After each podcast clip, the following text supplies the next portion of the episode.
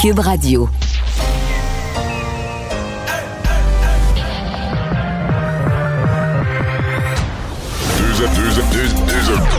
Deux animateurs cohérents, deux visions différentes. Une seule émission, pas comme les autres. Mario Dumont et Vincent Dessureau. Cube, Cube Radio. Bonjour tout le monde, bienvenue. Mardi 10 novembre, euh, on a ces deux prochaines heures à passer ensemble. On va vous résumer cette journée euh, en actualité. Des bonnes nouvelles, des moins bonnes. La bonne, c'est qu'il fait notamment extrêmement beau et euh, sur une portion encore plus grande du territoire. Ce que je comprends, c'est que au nord, à l'est, presque partout aujourd'hui, c'est du soleil. Pour la région de Montréal, c'est vraiment une journée carrément estivale. Euh, C'est Alexandre qui est là aujourd'hui. Bonjour Alex. Salut Mario. Ouais. On, on, on se sent pas à un mois du temps des fêtes avec la, température aujourd'hui, mais avec le nombre de cas de COVID puis le discours de François Legault, on n'est pas sûr qu'on se sent à, proximité d'un temps des fêtes réussi non plus. Hein? Non, pas vraiment. les, les nombres de cas de COVID-19 qui se s- stabilisent pas vraiment, continuent d'être en certaine augmentation, ce qui a poussé encore euh, François Legault aujourd'hui à, on avait dit, à deux semaines déjà de ce nouveau euh, mois de confinement, on avait dit qu'on réévaluerait aux deux semaines. C'était aujourd'hui ces deux semaines-là. Malheureusement, les cas qui ont pas assez descendu au goût euh, de M. François En fait, ils ont Legault. pas il y, a- il y a plus de cas aujourd'hui que le jour où il a dit ça. Oui, c'est- certain. Fait que, ouais. ça, ça fluctue de jour en jour, mais c'est pas assez, évidemment. Et tout de suite, on rejoint Paul Larocque. 15h30, c'est le moment de joindre Mario Dumont dans son studio de Cube Radio. Salut Mario, Bonjour. salutations à tes auditeurs. Euh, aussi, Mario, euh, t'es bien assis, t'es pas tombé en bas de ta chaise là, à 13h à la conférence de presse, à la conférence de presse Non.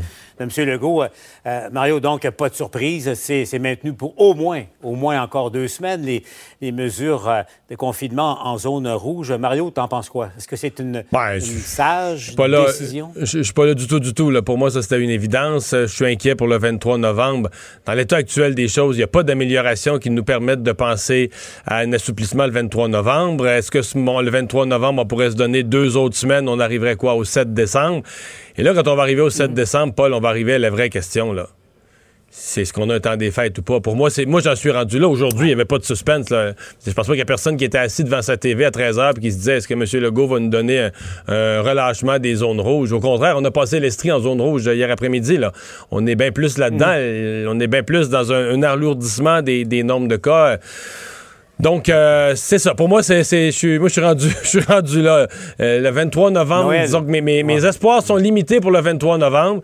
Puis là, j'essayais de faire des scénarios, de dire, bon, mettons qu'on se redonne deux semaines rendu là, on est rendu au 7 décembre. Mais il y a un point, il y a un point de rupture où c'est Noël, là. Ben, justement, Mario, parce que je vais en débattre aussi à la joute, mais j'ai besoin de t'entendre là-dessus. Euh, parce qu'un des scénarios, là, un des problèmes, on le voit, et t'en parlais abondamment dans ton émission ce matin, euh, les écoles qui sont devenues des, vecteurs de transmission, là, c'est, c'est clair, dans pas loin de 30% des cas viennent, des écoles euh, en, ce moment, Mario.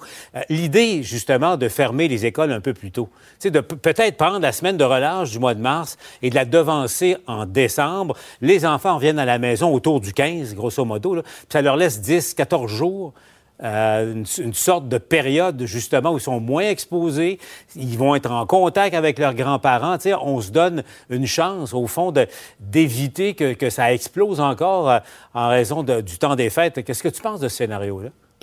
Ben, je suis pas tellement chaud là-dessus. Moi, mon inquiétude, c'est que les jeunes ont Non. raté beaucoup d'écoles le printemps, au printemps dernier, euh, qui sont Ouais. plutôt en retard que d'autres choses. En fait, moi, j'avais bien aimé, la semaine passée, j'ai fait une entrevue avec le docteur Carl Weiss. C'est un truc qui réfléchit beaucoup à ces questions-là, qui a une sagesse et une connaissance scientifique de l'affaire.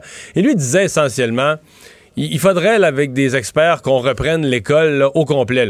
De, de l'entrée dans l'autobus scolaire pour ceux qui prennent l'autobus, toute la journée. Qu'est-ce qu'ils font? Où est-ce qu'ils dans les locaux? La ventilation, la distance à toutes les étapes de la journée, euh, ce qui touche, euh, le port du masque. On se questionne sur tout ce qui est faisable à l'école pour, comme on dit, pour serrer un autre tour de vis. C'est sûr que c'est plate parce qu'on souhaitait au début de l'année que nos jeunes aient euh, l'expérience scolaire la plus euh, possible. En même temps, ce qu'on s'aperçoit, c'est qu'on a ajouté le masque, là. Ça n'a rien fait. Les jeunes, nos, nos- journalistes allaient interviewer les jeunes dans cours d'école, puis ils disaient, bof, là, on s'habitue, on, on, on a peut-être vu du drame où il n'y en avait pas vraiment. Alors, peut-être qu'on est capable de donner une. Donc, pour maintenir l'école, maintenir l'essentiel, la classe, l'école ouverte, mais en essayant de, réduire le nombre d'éclosions qui, surviennent ou qui passent à travers les, euh, à travers les écoles. Mais c'est traite, les éclosions. Je sais pas si tu as vu l'histoire de CBC ce matin sur une famille, je pense que c'était à Laval, sur la rive nord de Montréal. Ah juste, juste avant les zones rouges. Ça s'est passé, je pense, la veille qu'on passe en zone rouge, là, fin, fin septembre, début octobre. Il était 13 personnes, une petite fête d'enfants, grand-papa, grand-maman, frères et sœurs, les oncles et les tantes, là, juste une petite fête à 13. Il y avait une personne qui avait la COVID qui ne le savait pas. De cette petite fête, un après-midi, dans une maison à 13 personnes, Là, ils sont sortis six adultes, trois enfants qui avaient la COVID, neuf qui sont sortis avec la COVID. Les trois enfants ont ça dans des, dans des classes différentes. Les adultes amené ça dans des milieux de travail. On dit que de ça, là, une centaine de cas de COVID ont émergé. D'une toute petite fête bien simple, bien gentille, tout du bon monde. Une centaine de cas de COVID ont émergé. Des classes fermées, le bordel. Tu sais, quand on voit ça, on se dit, le virus, il est vraiment, vraiment traître. Tu sais, on, pas, on cherche des fois des gens qui, des parties à 200, puis des gens qui font des grosses folies. Mais je te dis qu'il faut pas donner une grosse chance au virus pour qu'il prenne de la place. C'est pour ça qu'il faut être dans les écoles archi prudent. D'autant plus qu'on regarde la situation, Mario, euh, dans les CHSLD, là, malheureusement, euh, il y, en a quelques-uns euh, déjà aussi devenus un champ de bataille en ce moment. et c'est fragile, Mario. Euh, on, le voit, là, tu, le dis à quel point ce, virus-là, euh, c'est un bref, enfin un douloureux rappel à quel point il est fulgurant puis il est sournois aussi. Mais on le voit, là, des CHSLD, euh, oh boy. Il y a deux affaires dans ça. La plus négative, là, c'est qu'on se renvoie la balle. Que visiblement, je comprends que du côté syndical, on dit on ne fera pas porter le poids de ça aux employés, la direction n'a pas pris toutes les mesures, ce qui est probablement en partie vrai. Mais s'il y a 55 employés qui l'ont, Paul, je pense qu'on est obligé de penser qu'ils se la sont. Est-ce que c'était à la salle de repas, à la salle de briques, dans le vestiaire? Mais tous les avis vont dans le sens que ce n'est pas que ce sont des employés dévoués à leur travail, à leur affaire, qui prennent les mesures lorsqu'ils sont en fonction, en fonction service aux usagers. Mais quand ils sont en pause, puis on leur pardonne si ton local de cafétéria, ton local de, prendre ton lunch est petit, euh, pas super bien ventilé, tu sais, là, as travaillé, tu viens de faire un gros 4 heures, tu travailles dur, tu es avec des amis, tes collègues de travail, c'est tes amis, tu manges ton sandwich.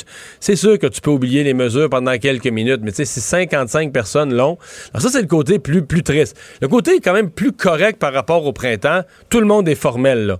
Au printemps, quand il y avait des éclosions de ce grosseur-là, on craignait il n'y avait plus de services. On craignait que les gens soient déshydratés, plus lavés, que mhm. les services de base ne soient plus donnés tellement les milieux de soins devenaient désorganisés parce que euh, à, cause de la COVID, les employés étaient en congé de maladie, d'autres employés fuyaient parce qu'ils voulaient plus travailler là. On n'a pas de ça, là. Euh, tout le monde, de tous les côtés, syndical, patron nous assure. Non, non. On a amené le renfort. Les gens ont tous les soins qui sont requis.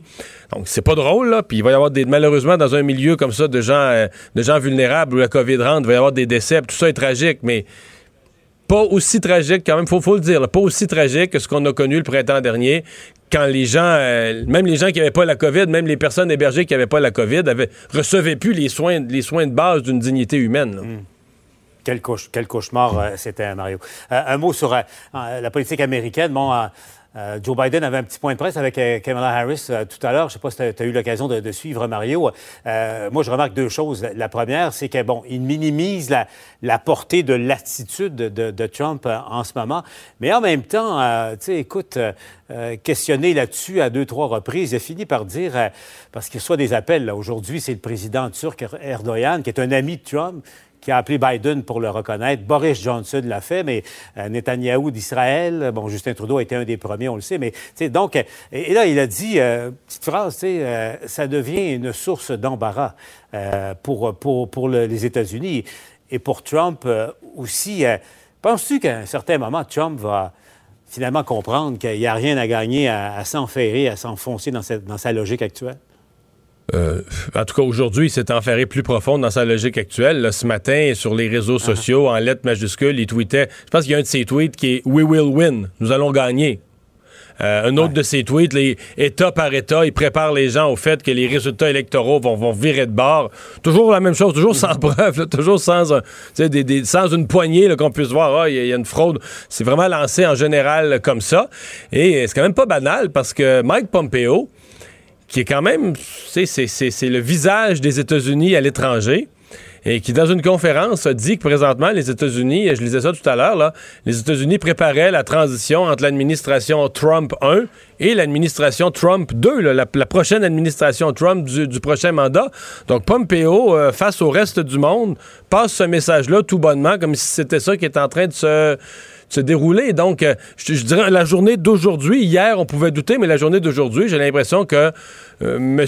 Trump se, se, plante les pieds dans le sol un peu plus profond à dire je reste sur ma position.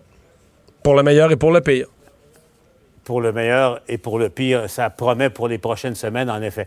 Mario, l'autre nouvelle qui fait beaucoup, beaucoup réagir, euh, tu as vu ça dans le Journal de Montréal ce matin, le journal qui nous apprend que euh, Radio-Canada a décidé de censurer un épisode qui remonte de La Petite Vie, euh, émission euh, d'humour, évidemment, qui a, marqué une génération, qui a marqué son époque, parce que, évidemment, vu avec des yeux de 2020, disons qu'au niveau du politically correct à, l'égard de la question raciale, c'est pas évident. Bratois était dans, dans, dans, La Petite Vie avec Claude Meunier, évidemment, avec papa puis maman, puis avec les blagues, le niveau d'absurdité des blagues de l'époque. Et là, ils ont carrément censuré parce de, peur que ça soulève des, commentaires négatifs. Mario, tu sais quoi, ça a fait beaucoup. C'est ce qui a fait le plus réagir à, Québec aujourd'hui. Je t'assure, Mario, Claudie, c'est pas des blagues, là. C'est cas de le dire, c'est pas des blagues. Euh, c'est devenu un, débat national à Québec, cette, cette décision de Radio-Canada. Oui, ça a été discuté euh, largement aujourd'hui, euh, particulièrement par les, les partis d'opposition, euh, Paul et Mario, un peu comme ça avait été le cas lorsqu'il y avait eu cette professeure à l'Université d'Ottawa qui avait utilisé un mot raciste, le mot en haine. Ça avait fait réagir ici. On avait demandé, notamment du côté du Parti québécois, qu'on se dote de politiques claires sur la libre circulation des œuvres et également sur la censure. vous le disiez, Radio-Canada qui a décidé de carrément retirer cet épisode de sa plateforme de distribution en ligne, après une plainte d'un téléspectateur, il faut, euh, le mentionner, où dans l'épisode, on, voyait Norman Brathwaite qui euh, personnifiait un sociologue euh, ougandais, personnifié, je devrais plutôt dire caricaturait, là, euh, avait un accent hyper prononcé. Pour la petite histoire, à l'époque, en 1995, ça avait été écouté par plus de 4 millions de téléspectateurs. Donc, imaginez la popularité. Bon, est-ce que ça passe encore aujourd'hui? Est-ce que Radio-Canada a bien fait en le retirant carrément? Est-ce qu'on n'aurait pas dû euh, tout simplement mettre un message, euh, comme le fait, certaines chaînes, notamment Disney+, là, qui le dit, à l'époque, bon, on utilisait ces termes-là, maintenant, c'est plus acceptable mais on vous invite quand même à l'écouter. Bref, je vous invite à écouter euh, Pierre Séguin d'abord, qui est le réalisateur de La Petite Vie, qui a réagi un peu plus tôt, suivi des partis d'opposition. Est-ce qu'on a le droit de rire de ces choses-là encore aujourd'hui?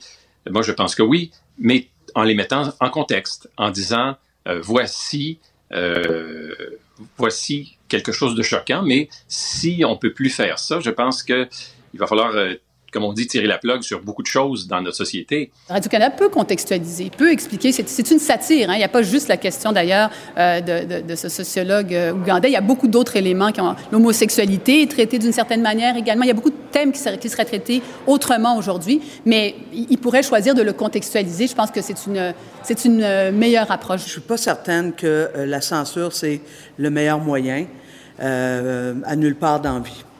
Mais par contre, reconnaître qu'on peut blesser nos concitoyens, ça, c'est une responsabilité collective. Est-ce qu'on va vraiment commencer à purger notre bagage culturel au nom d'une bien-pensance, qui plus est, qui est financée à même nos impôts? Non, merci. Eh, maman, Mario, tout un débat, tout un débat. Ouais. mais c'est quelque chose. À, l'époque, l'Union soviétique, tu sais, quand il y avait des purges sous, les, sous Staline, il y avait des gens qui étaient dans le bureau, qui mm. était le gouvernement, puis à un moment donné, pouf, ils disparaissaient, merci, bonsoir. Et là, mais ils, reconnaissaient, enfin, ils, ils, enlevaient des photos, carrément, hmm. avant Photoshop. Pour le moment, c'est les Russes qui ont inventé ça, Photoshop. Oui, tout à fait, mais aussi euh, à toutes sortes d'époques, des, dirigeants qui arrivaient avec une idéologie très précise faisaient des purges des bibliothèques, faisaient disparaître euh, pour différentes. Les idéologies sont allées au fil des époques dans toutes sortes de ah directions, à l'extrême gauche, droite, euh, puritain. Des livres à l'index. Et voilà, ben, dans certains cas à l'index, dans certains cas, on, ferait, on faisait carrément. Et là, c'est ce qu'on vit comme époque, une époque où on fait disparaître euh, des œuvres, des livres, etc. On fait disparaître toutes sortes d'œuvres. Dans le cas de La Petite Vie, à mon avis, si on fait disparaître un seul épisode, c'est ridicule. Si on, une fois qu'on a fait disparaître un, à mon avis, c'est au moins quoi, le quart, le tiers des épisodes, on va les repasser un par un. Et soit dit en passant, euh, moi, là, je réclame qu'on fasse disparaître tous les épisodes où Timé se retrouve, parce que moi, je suis l'homme québécois ordinaire qui sort ses vidanges, qui s'occupe de ses vidanges tout le temps à la maison, et je me sens vraiment mal représenté par ce personnage de Timé qui fait comme si on, était, comme si on était des niaiseux, nous autres, les gars, qui sortent nos vidanges, qui sortons nos vidanges la vérité sort du sac. Mais Mario, imagine, pense à l'autre personnage de Michel Côté là, qui incarnait un, homosexuel. Écoute, t'as rendu mais en même temps, écoute, c'est de l'humour absurde. Mais, j'ai jamais entendu un homosexuel qui était vexé par ce personnage-là.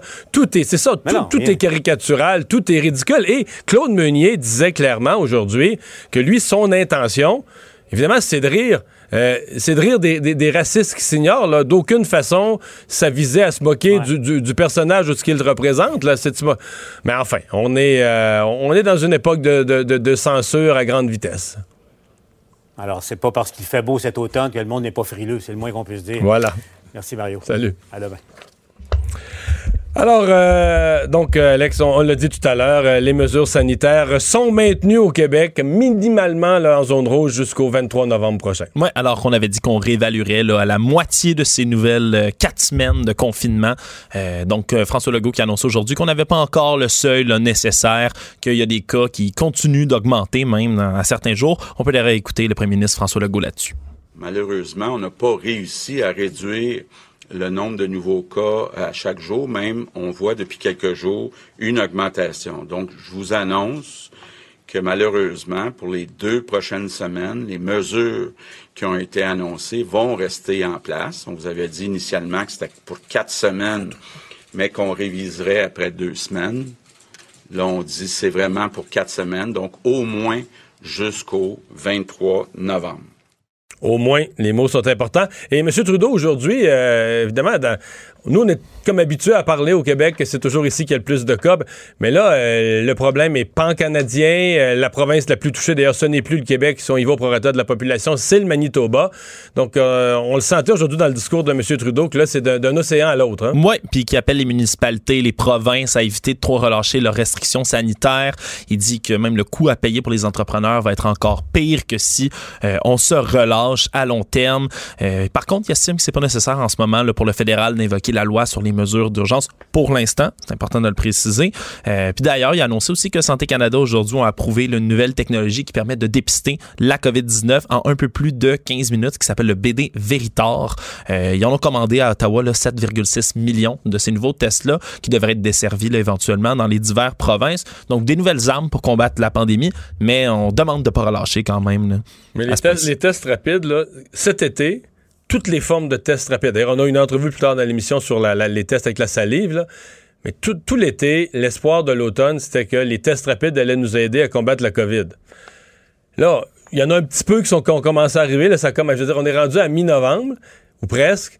Puis on, dit encore la même chose, que les tests rapides s'en viennent, mais là, l'automne, la deuxième vague, c'est on est dedans, puis c'est l'automne est quasiment passé. on arrive à l'hiver, mais enfin, euh, donc c'est un peu plus long que ce qu'on euh, ce qu'on espérait au départ. Euh, le gouvernement du Québec, le ministre des Transports, M. Bonardel, qui a réagi au rapport du BAP, qui est bon à moitié d'accord avec, avec euh, Régis Labombe, à moitié d'accord avec le BAP. Oui, c'est parce qu'il a dit c'est important de pas jeter le bébé avec l'eau du bain. C'est les mots qu'a employé aujourd'hui le ministre des Transports, François Bernardel.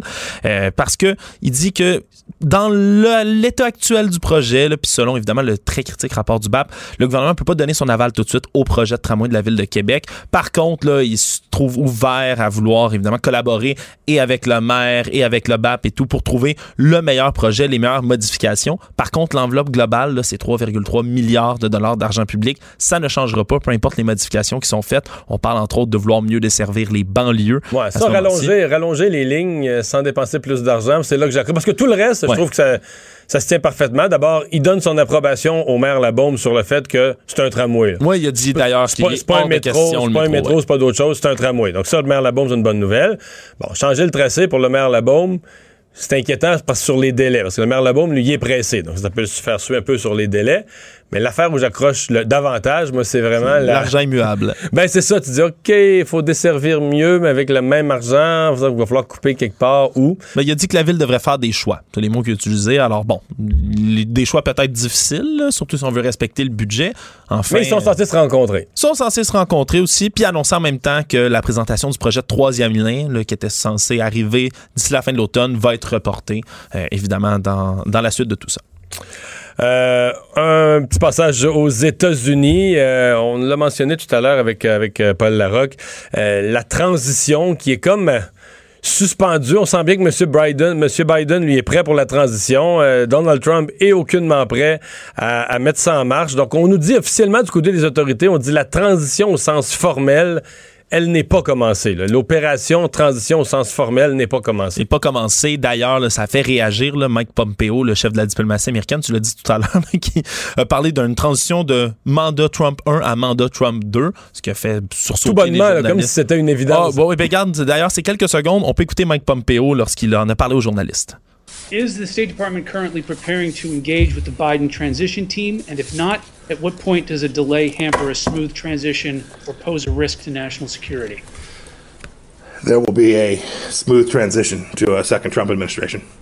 Il y aura une transition en douceur vers la, une deuxième administration Trump. Donc, ça a fait sursauter lui est aux affaires euh, étrangères. Oh, lui c'est le- le, c'est le- il- quand, le quand chef il de la parle, diplomatie. c'est ça, quand il parle, il parle à tous les pays du monde, il leur dit ce qui se passe aux États-Unis. Oui, mais alors que la plupart des pays là, autour euh, du globe là, ont déjà appelé pour féliciter euh, le vainqueur là, en question, Joe Biden. D'ailleurs, on lui a demandé de réagir. il y avait une, une conférence de presse cet après-midi pour répondre à diverses questions. Euh, Puis on lui a demandé de réagir. Qu'est-ce qu'il vous devrait, qu'est-ce qu'il voudrait dire au président Trump euh, Qu'est-ce qu'il pensait de son attitude de pas vouloir concéder, etc. On peut écouter comment Joe Biden a réagi à la question qui s'est fait poser. Um, I just think it's an embarrassment, um, quite frankly. Uh, the only thing that, uh, how can I say this uh, tactfully? I, I think it will not help the president's legacy. I think that uh, I know from my discussions with foreign leaders thus far that they are hopeful that the United States democratic institutions are viewed once again as being strong and enduring. And uh, but I think at the end of the day, uh, you know, it's all going to come to fruition on January 20th. Donc, peu importe ce qui se passe, il trouve ça pathétique un peu. C'est Euh, gênant, un, emb- un embarras pour le pays. euh. pour le bureau du président, l'institution. Quoi qu'il en soit, il dit tout devrait rentrer dans l'ordre le 20 janvier. On l'espère, évidemment, avec la cérémonie d'investiture. Mais ça, par contre, le- parce que là, présentement, les républicains, il y en a qui appuient un peu plus Trump, d'autres qui sont un peu plus impatients avec Trump, mais il n'y a pas un républicain qui a jamais évoqué la possibilité, même Mitch McConnell, qui ces jours-ci a dit, ben, il faut laisser M. Trump faire ses démarches juridiques, il a le droit, tout ça. Mais il avait dit, euh, McConnell, d'une façon très, très tranchante, là, il y, a, il y a deux, trois semaines, quand on avait parlé de, de ce risque d'une transition là, chaotique, il avait dit, non, non, le 20 janvier, il y aura un président installé, là, que ce soit M. Trump réélu ou un nouveau président assermenté. Absolument. Il dit le 20 janvier, on aura un président bel et bien en fonction. Culture et société.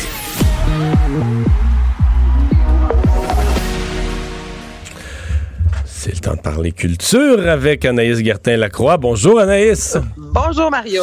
Alors, tu nous parles de mon ami François Pérusse. Ah, ben là, ça veut dire que toi, tu sans doute déjà, parce que souvent, je t'arrive avec des nouvelles, puis tu me dis. Non, mais je savais le projet, mais je n'ai rien entendu. Je n'ai pas entendu du contenu. Tu me, t'es- tu me jures, là. Je pas le jure, je le jure, je le jure. OK, j'ai confiance en toi, Mario. Donc là, François Pérusse a fait l'annonce il y a quelques temps de ça. À tout le monde en parle, qu'il travaillait sur le 11e tome de l'album du peuple, qui sortira le 24 novembre prochain. Sur cet album-là, Mario, va y avoir plusieurs séries de sketchs humoristiques, qui est vraiment la signature, évidemment, de François Pérusse. Il y aura des chansons aussi, quatre nouvelles chansons au. Et je te fais entendre la première, euh, le premier extrait qui a été diffusé il y a quelques heures à peine. Je veux pas juger. On parle de ketchup mauve, on parle des problèmes de la société, on parle des abeilles qui disparaissent. Il y a un côté très, euh, je te dirais, engagé dans les textes et en même temps, évidemment, c'est très humoristique. Alors voici, je veux pas juger. Du ketchup mauve, ça existait, mais il y en a plus. C'est la même chose pour les vols au vin que la sauce aux œufs. Le rock progressif, ça non plus, il n'en a plus. C'était des tonnes de 20 minutes qui racontaient l'histoire d'un gars qui pue. On se demandait pourquoi le chanteur chantait dans sa flûte. Il faisait ça de même. Fait qu'on lui a demandé Pourquoi tu chantes dans ta flûte? On parle moins en post monac J'ai essayé de chanter dans balayeuse J'ai retrouvé toutes mes dents dans le sac euh. Euh, La rien encore Ok, continue. Mais le monde d'aujourd'hui On t'attend bien, là, Mario. Je veux pas juger, mais... C'est tout des trucs C'est une critique du monde moderne, là. Hey, écoute, allez voir aussi le vidéoclip qui m'a aussi en vedette de Massy du duo Les Pics-Bois. Donc, on voit vraiment François Pérusse qui chante, euh, ben, évidemment avec la voix qui est Qui changée. a chanté sur qui chaque la- album. Ah oui, mais je veux dire, là, le vidéoclip en soi, là, je dis qu'il fait euh, de la flûte traversière, je veux dire, on le voit en studio. C'est bon, je te le dis, là, c'est... euh, moi, je- j'aime beaucoup le nouveau euh, Je veux pas juger ». Bon. Euh, Il y a Céline qui va chanter aussi. Ben, Céline qui chante euh, régulièrement, Oui. je dirais. Donc, elle va se joindre à plusieurs autres euh, célébrités, en fait, euh, Mario, pour saluer les infirmières. C'est un concert qui aura lieu à l'Action de grâce, qui sera diffusé le 26 novembre prochain, Nurse Heroes. Donc, ce sera diffusé notamment sur la page Facebook et YouTube. L'action de grâce, euh, le, Thanksgiving américain, là. hein? ouais, exactement, là où on consomme énormément de dinde. Parce que nous, notre action de grâce est passé ici, mais le Thanksgiving des, des Américains. Puis c'est pas comparable, c'est pas le même action. Non, ben en fait, euh, non, non, non, non, c'est ça. C'est une fête de quatre jours, ni plus ni moins, du jeudi au dimanche, là. Oui, tu as raison. Donc, Thanksgiving, j'aurais dû dire. Et euh, pendant, euh, dans ce gros concert-là, en fait, il va y avoir Céline Dion, mais aussi Stevie Wonder, Andrea Bocelli, les Black Eyed Peas, Carole King. Ce sera animé par Whoopi Goldberg. Il y aura aussi Oprah qui fera euh, une apparition. Et le but, en fait, c'est d'amasser des sous pour remettre à des programmes de bourse d'études pour les infirmières et leurs enfants. Donc, 26 novembre prochain. Euh, Parle-moi de l'abri de Québec. Hey, ça, c'est vraiment cool. En fait, je vous explique, c'est Régis Lebon qui a lancé euh, ce défi-là à Comédia qui s'implante de plus en plus au Québec, notamment euh, dans la ville de Québec. Et euh, Régis a lancé un défi environ deux semaines de ça, de mettre sur pied rapidement une émission virtuelle pour briser l'isolement chez les jeunes, parce qu'on sait comment ça peut être difficile durant la pandémie. Donc, on a voulu recréer un peu le fameux Ça va bien aller qu'on a eu, nous, à TVA durant la pandémie, mais cette fois-ci pour les jeunes. On a fait appel à nul autre que Jean-François Blais. Pour vous situer, Jean-François Blais, c'est lui qui réalise la voix, c'est lui qui a réalisé en direct de l'univers. Je veux dire, lui est habitué vraiment. C'est un émissions. réalisateur connu et solide de gros shows. Ah. Je pense qu'il a fait certains galas aussi. Ah oui, oui, je veux dire, Jean-François Blais, il y a une feuille de route extraordinaire. Le gars est terre à terre quand tu lui parles. C'est tellement, excusez-moi l'expression, mais un bon Jack. Il est bourré de talent. Donc, comme il dit, a fait appel à lui. Il a accepté le défi de relever avec une micro-équipe, de bâtir un studio. Et c'est ce qu'on a fait au Centre euh, d'art La Chapelle à Québec. Ça a commencé hier.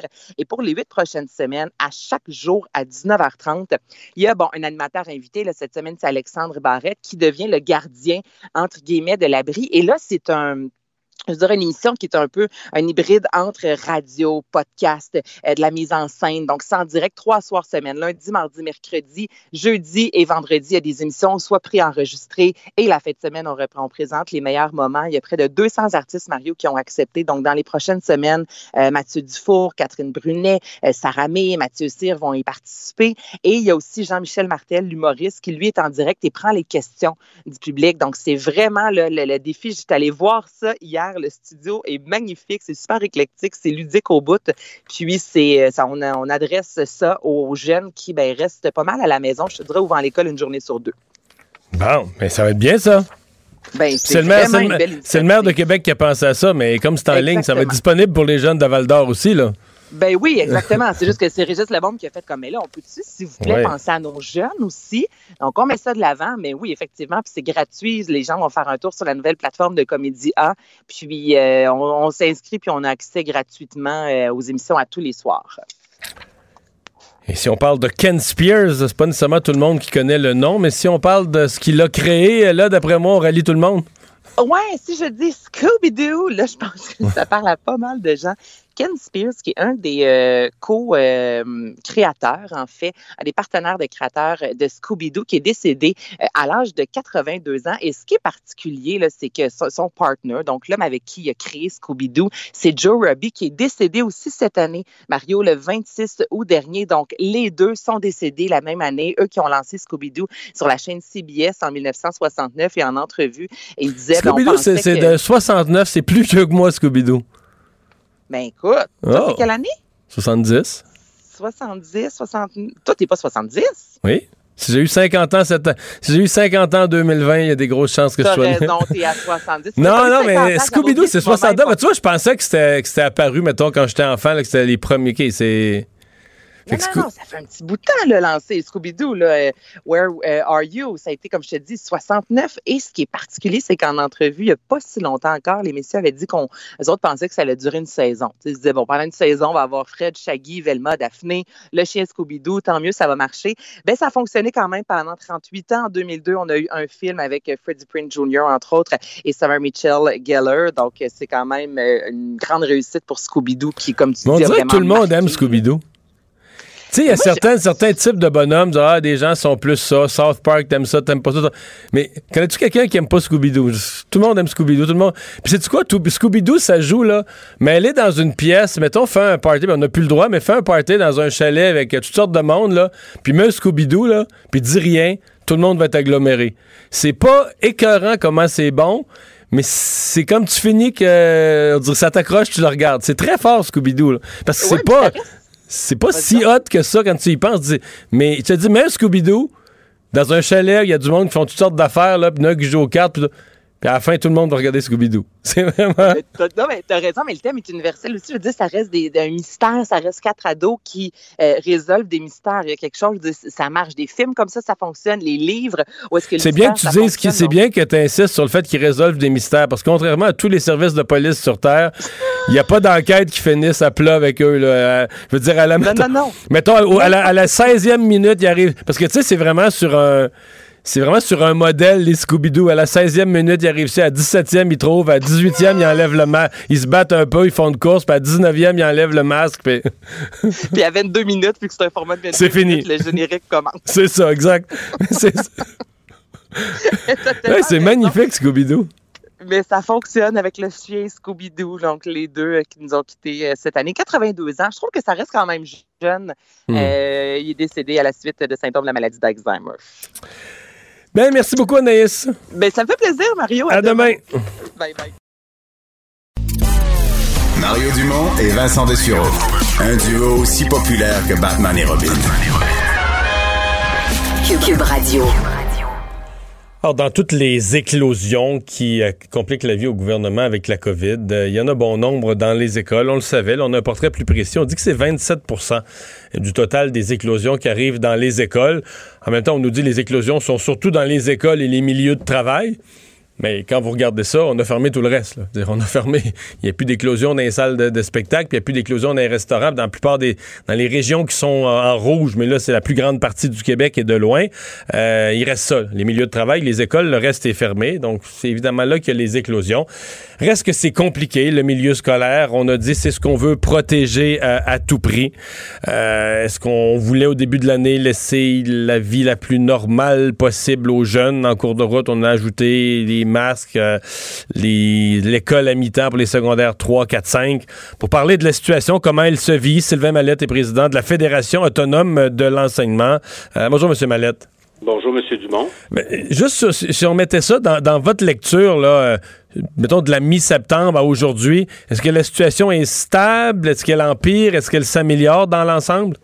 Ben, c'est-à-dire que c'est sûr qu'entre le moment où les écoles, euh, on, les élèves ont recommencé à fréquenter l'école, puis aujourd'hui, c'est clair qu'il y a eu euh, une dégradation parce qu'au moment où les écoles euh, ont été ouvertes, il n'y avait pas de cas. Hein, Mais ça a été rapide. Là. Déjà, à la mi-septembre, on en avait pas mal, puis à la fin septembre, on en avait vraiment beaucoup. Là. C'est ça. Ce qui, ce qui, est le phénomène, et puis je pense que personne s'attendait à, ce que le phénomène s'accélère si rapidement. Maintenant, la, la, situation se stabilise, c'est-à-dire que la, situation, est, je pense qu'il faut faire très, très attention, là.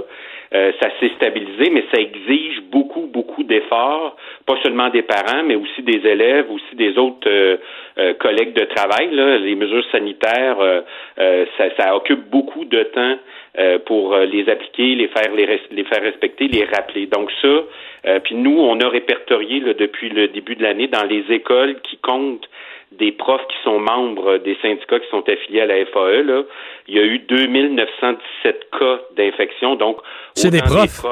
Ben, des profs, des, des autres collègues de personnel, des élèves. Euh, euh, donc, euh, nous, on a, on a répertorié là, dans les informations qu'on qu'on a reçues de la part de nos affiliés, il y a eu sur ce nombre-là 2277 élèves qui, depuis le début de l'année, il y a eu pour lesquels il y a eu des des, des, euh, des cas d'infection. Ça ne veut pas dire qu'ils sont restés infectés, mais depuis le début de l'année, il y a eu au total 2917 cas est-ce que, Est-ce que vos chiffres euh, concordent avec ceux du ministère ou vous en avez plus? Non, euh, ils concordent pas parce que euh, il est encore difficile aujourd'hui d'obtenir là les données les plus les plus je dirais les plus à jour parce que euh, ça dépend comment le centre de service scolaire, lui, va informer euh, le syndicat affilié. Dans certains cas, l'information, se, ça va très bien. Dans d'autres cas, c'est plus compliqué. Euh, donc, ça, c'est de l'information qui nous est transmise par les syndicats affiliés qui eux-mêmes reçoivent l'information par des, des, des profs, là, les profs qui reçoivent des informations, des lettres qui se font dire que la classe est mise en quarantaine ou que certains élèves de leur classe sont mis en quarantaine ou qu'eux-mêmes sont mis en quarantaine. Comment ça, ouais? Comment ça se vit, euh, justement, les classes les classes en quarantaine, puis dans quelques cas, je pense qu'il y en a qui sont... Euh, euh, les, les, enseignants étaient affiliés à votre syndicat. Quand on ferme l'école au complet, comment ça se vit? D'abord? Prenons, prenons un lundi matin, on arrive, tout est tranquille, une école qui n'avait pas eu de cas, mettons en septembre. quand il y a un premier cas dans une classe, est-ce que c'est la panique? Est-ce que les enseignants se sentent à l'aise? Est-ce que les, les procédures sont claires pour eux? Puis comment ça se vit quand ça se met à se compliquer jusqu'à fermer l'école au complet? Là? Ben, c'est d'où l'importance hein, de mettre en place un mécanisme accéléré de dépistage. Puis nous, on continue de le demander. Pourquoi? Pour éviter des bris de services éducatifs. Parce que quand on passe ce qu'on appelle en mode enseignement distance, euh, ben ça, c'est pas vrai là, que ça, se met en place du jour au lendemain. Parce qu'il faut il faut virtuellement créer les classes parce que on veut que certains élèves viennent dans certains groupes virtuels, pas dans d'autres. Donc ça, ça prend du temps. Il faut s'assurer que les élèves ont le matériel. Et ça prend euh, euh c'est pas vrai qu'on verse là comme ça en 24-48 heures. Il y a des ajustements. Euh, il faut être capable, quand il y a un problème technique, d'identifier la personne qui va répondre aux parents ou à l'élève. Donc, ça, c'est plus compliqué. C'est vrai aussi, puis moi, c'est parfois le, soit le manque d'information ou l'impression que des profs ou que des, des, les, gens dans l'école vont voir que l'information ne circule pas. ça, c'est pire que la nouvelle, hein, quand, quand l'information circule pas, c'est pire même que la nouvelle qui, qui, qui, qui, qui est à annoncer, là, parce que là, on se pose des questions, les gens disent comment se fait qu'on ne le sait pas, pourquoi on est obligé de courir pour avoir l'information? Donc, c'est, et, et, là, il faut bien comprendre, par exemple, à Laval, ce qui s'est produit, c'est qu'il y a eu éclosion. Mais s'il y avait eu un mécanisme accéléré de dépistage, ça aurait pu éviter de se rendre, de se rendre, pardon, euh, au, au, à, ce qu'on va observer, c'est-à-dire que l'école est mise en quarantaine, en quarantaine mhm. au complet. Donc, d'où la nécessité de mettre en place un mécanisme de dépistage, parce que là, si on a un doute, on est capable rapidement d'aller passer le test et rapidement de recevoir le résultat. Là, ce qui fait qu'encore aujourd'hui, il y a des profs, euh, quand on parle de profs, qui doivent attendre 5, 6, 7, 8, 9 jours avant d'avoir le résultat. Ça, ça se vit encore. Il y a encore des ah, enseignants qui attendent. Oui, oui. Ah, oui, oui, ben oui. Ben oui, parce que on n'a toujours pas accès au mécanisme de dépistage accéléré et on n'a toujours pas accès aux tests de dépistage euh, rapide, là, aux tests rapides, là, au-delà du mécanisme. Euh, ça n'a pas toujours toujours pas été mis en place. Donc, il faut à la fois, oui, euh, agir avec beaucoup de prudence, puis il faut, vous savez, le, dépistage, c'est un outil parmi tant d'autres pour euh, combattre ce virus-là. Parlons de la ventilation dans les écoles. C'est un des gros sujets. C'est un sujet qui qui a pris plus de place alors que les scientifiques nous disent euh, ben, dans les mécanismes de transmission, oui, il y a les surfaces, puis les contacts directs, mais il y a aussi ce qu'on appelle les aérosols. Donc, de fait d'être dans une pièce pour une longue période en, en même temps qu'une personne qui est, qui est affectée, qui est infectée, respire, puis finit par répandre dans l'air les mhm. fameuses gouttelettes qui finissent par répandre dans l'air un aérosol.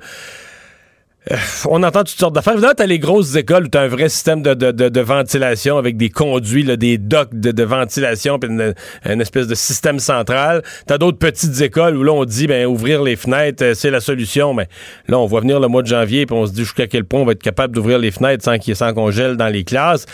Euh, qu'est-ce que vous avez comme portrait? Le ministre dit de son côté, les budgets sont là, les systèmes de ventilation mécanique ont été bien entretenus.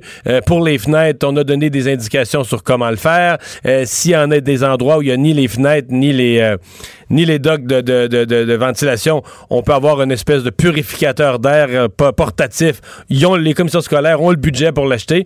Est-ce que tout ça va si bien que ça? Ben, moi, je pense que, vous savez, moi, je, suis, je peux être très critique à l'endroit du ministre, mais le ministre, il va aussi livrer l'information qui lui est donnée. Euh, parce qu'on ne peut pas s'attendre que le ministre sache ce qui se passe dans les trois 3000 établissements du réseau public au Québec. Euh, on peut bien, on peut être exigeant à l'endroit du ministre, mais à un moment donné, il faut aussi que les centres de services euh, aient le courage de dire oui, dans certains milieux, quand on parle par exemple des établissements scolaires qui, qui, qui sont qui ont moins de cinq ans, hein, ils ont été confus, conçus différemment que les établissements scolaires qui ont 30, 40, 50 ans. Puis le ministère de l'Éducation lui-même reconnaît que plus de 50% du parc immobilier scolaire est dans un mauvais état. Euh, ben, vous savez, puis nettoyer un dock de ventilation, c'est pas juste de passer un balai dedans. Là. Euh, il y a des milieux où c'est très problématique. Vous le dites vous-même, il y a des classes, particulièrement au secondaire, où il n'y a pas de fenêtre. Donc, c'est pas juste d'installer un, un échangeur d'air portatif. Là. Il faut que ça soit efficace. D'autant plus que c'est des classes dans lesquelles on compte, euh, il y a des débordements d'élèves, les élèves sont euh, carrément embarqués les uns sur les autres. Puis nous, dès l'automne, dès avant la reprise des classes, parce qu'on avait lu certaines documentations scientifiques qui laissaient croire, ou en tout cas qui nous amenaient à croire que le, virus était aérosol, hein, qu'il se propageait par les airs. Donc, euh, on, on, a intervenu auprès du ministère en disant, là, c'est beau, là, les fenêtres peuvent être ouvertes, celles qui peuvent être ouvertes, euh, parce que dans certaines écoles, même s'il y a des fenêtres, on peut pas les ouvrir parce qu'elles ont été condamnées pour économiser sur les frais de chauffage l'hiver. Donc, euh, euh, ça aussi, il va falloir que les écoles fassent face à cette situation-là. Et donc, on avait dit, dès l'automne, il va falloir qu'il y ait des mesures de mise en place pour s'assurer que la ventilation se fait correctement. Donc, d'où l'importance du port du couvre-visage si on n'est pas capable de faire en sorte que l'aération se fasse correctement dans les écoles, ben, il faut qu'il y ait des mesures alternatives parce que dans certains milieux, euh, y a, c'est impossible de, d'assurer la ventilation euh, euh, correcte des établissements. C'est des établissements qui sont dans un état de délabrement. Donc, euh, euh puis pas, même s'il y a des budgets qui ont été accordés, ce qu'on nous dit aussi, c'est qu'il n'y a pas assez de personnel pour les entretenir. Les, les contracteurs euh, sont débordés et ils suffisent pas à la demande. Donc, euh, c'est pas juste d'annoncer des budgets. Faut il faut que le travail soit fait, là, ouais. Ben, il faut que le travail soit fait. Puis moi, je pense qu'il faut que les centres de services scolaires, malheureusement, dans certains cas, ont tendance à vouloir, c'est pas une question d'embellir la réalité, mais c'est de dire, ben, on nous dit que ça va bien, faut que ça aille bien, donc on va dire que ça va bien. Moi, je pense qu'il faut être capable de dire ça, ça va bien, ça, ça pourrait aller mieux, puis ça, ça va pas du tout. Et donc, moi, je pense que la ventilation, c'est un enjeu important parce que vous le dites, l'hiver s'en vient. Puis vous savez, c'est pas juste d'ouvrir la fenêtre. Moi, je, je sais. Là, mais ça, l'ouverture des, ouais, mais l'ouverture des fenêtres, est-ce que les est-ce que les, les, les, enseignants sont, sont à l'aise avec ça? Est-ce qu'ils trouvent que ça a ben, du bon sens? il faut dire aux élèves qui vont être à côté ces fenêtres euh, en plein mois de janvier, c'est parce qu'apportez votre manteau, vos trucs, vos mitaines, parce que vous allez geler. Faut, faut se rappeler. Mais là, on nous dit, on pourrait, on, nous dit, on pourrait ouvrir, exemple, les fenêtres, là, euh, pendant la récréation, pendant la pause, un 5-10 minutes, ben, mais dans beaucoup d'écoles, les élèves restent dans les classes durant les récréations. parce qu'ils peuvent plus aller dans la grande salle commune toute la gang. Donc, euh, vous savez, puis c'est pas juste de euh, quand, quand les, la, classe se termine, là, faut s'assurer que les fenêtres se ferment. Si les fenêtres se ferment pas puis qu'il y a une tempête, admettons parce que ça arrive, on est dans un climat un peu particulier au Québec, ben on fait quoi? Qui va assurer que les fenêtres qui ont été ouvertes ont été fermées si pour toutes sortes de raisons quelqu'un l'a oublié en partant? Donc, c'est pas juste de, dire ben, on ouvrirait les fenêtres, non. Une école, c'est pas juste des fenêtres, c'est pas, c'est un ensemble. Puis on est dans une situation particulière. On confine les élèves dans leur classe dans beaucoup d'établissements. On a beaucoup d'élèves qui n'ont pas de fenêtres actuellement. Donc, c'est pas juste d'installer, je le répète, un, échangeur d'heures euh, portatif. Là, c'est un, c'est un écosystème l'école. Donc, il faut évidemment prendre des décisions de façon à à la fois veiller à la sécurité des élèves, mais aussi leur permettre d'avoir accès à des conditions d'apprentissage les, les, les meilleures malgré la pandémie. Hmm. Eh bien, ben on va espérer qu'on va va trouver les, euh, les solutions. En, terminant, est-ce que comment je dirais ça? Est-ce que vous êtes euh, confiant que les mesures actuelles vont permettre de, faire l'année scolaire, de traverser l'hiver, ou bien vous êtes de l'école qu'il faudrait repenser l'ensemble du processus, quitte à rajouter des, des, jeunes qui portent le masque, rajouter d'autres mesures encore plus... Euh, des mesures sanitaires encore plus sévères pour contrôler la propagation à l'intérieur des murs des écoles? Ben, moi, je vous dirais qu'il faut être euh, vigilant, puis il faut pas s'empêcher de réfléchir à des mesures, euh, soit dans certains cas alléger, dans d'autres cas alourdir ou euh, rendre plus ajouter des mesures quand la situation l'oblige. Mais c'est pour ça qu'on a fait, parce qu'il y a tout un volet pédagogique qu'on occulte actuellement. Nous, on a fait des propositions au ministère pour aborder la question des programmes, la question des épreuves ministérielles, parce que, puis notamment pour les élèves les plus vulnérables, qui n'ont pas réussi à rattraper les retards qui ont été accumulé depuis le printemps dernier. Donc, oui, il y a des mesures sanitaires, puis dans certains cas, quand ça va bien, il faut être capable de les, de, de, de, les alléger, puis dans d'autres cas, faut être capable aussi de se dire, ben non, il y a peut-être une mesure supplémentaire à mettre en place. Mais nous, on a dit au ministère, euh, euh, puis on a fait des propositions au ministre pour qu'on aborde la question des programmes. C'est clair qu'on ne pourra pas tout enseigner dans le programme tel qu'on nous le demande actuellement. Il faut que le ministère revoie aussi euh, les épreuves ministérielles. Il faut qu'ils disent au centre de services scolaires, ben écoutez, vous savez, dans certaines matières, il y a jusqu'à 8, 9 euh, dans certains centres de services scolaires, pardon, il y a jusqu'à 8, 9 épreuves commissions scolaires, ce qu'on appelle des épreuves commissions scolaires, qui s'ajoutent aux épreuves ministérielles.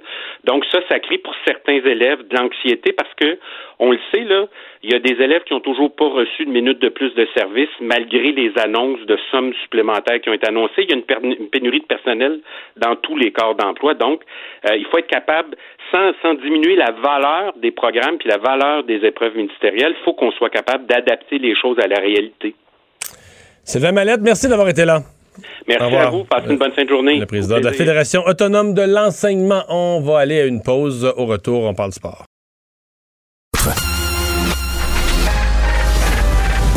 Mario Dumont et Vincent Dessureau. Des propos crédibles, avec des fois un brin de sarcasme. Ben, quand les nouvelles sont moins crédibles. Mario Dumont et Vincent Dessureau. Cube Radio. On va parler sport avec Jean-François Barry. Bonjour. Bonjour, messieurs. Comment allez-vous? Très bien. L'entraîneur des gardiens du Canadien qui s'est adressé aux médias. Et sans parler, ben, trop, et sans parler trop de Carey Price.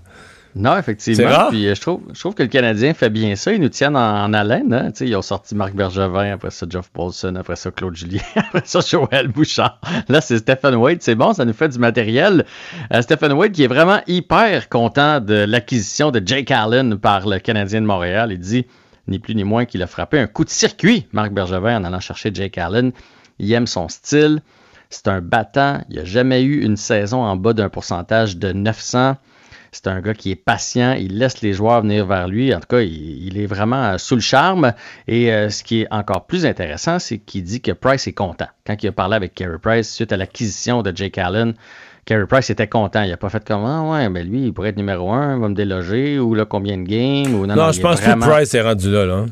Non, non, tu sais, ça a été le cas avec Alak, puis ça a été euh, fini après ça. Je pense qu'il sait à quel point il est établi, puis il sait de toute façon à quel point euh, il est meilleur quand il est reposé. D'ailleurs, il en a parlé aujourd'hui, ça, euh, Stephen Wade. Il l'a dit, là, Price, puis je dire, s'il est capable de le dire dans les médias, c'est parce qu'il a déjà discuté avec Kerry de ça.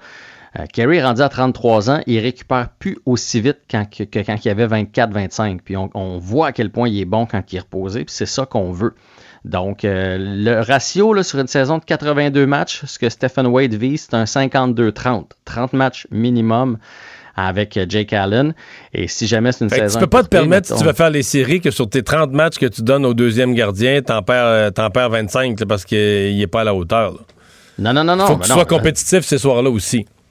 Ah, ben écoute, à, mon, à mon avis, sur 60 points, ça en prend 40. Là. Il y a 60 points en jeu quand, Jake, quand ben Jake Allen va être dans le filet sur 30 matchs. Ça prend 40 points. Là, on est allé le chercher. On vient de donner un contrat de 3 millions par année.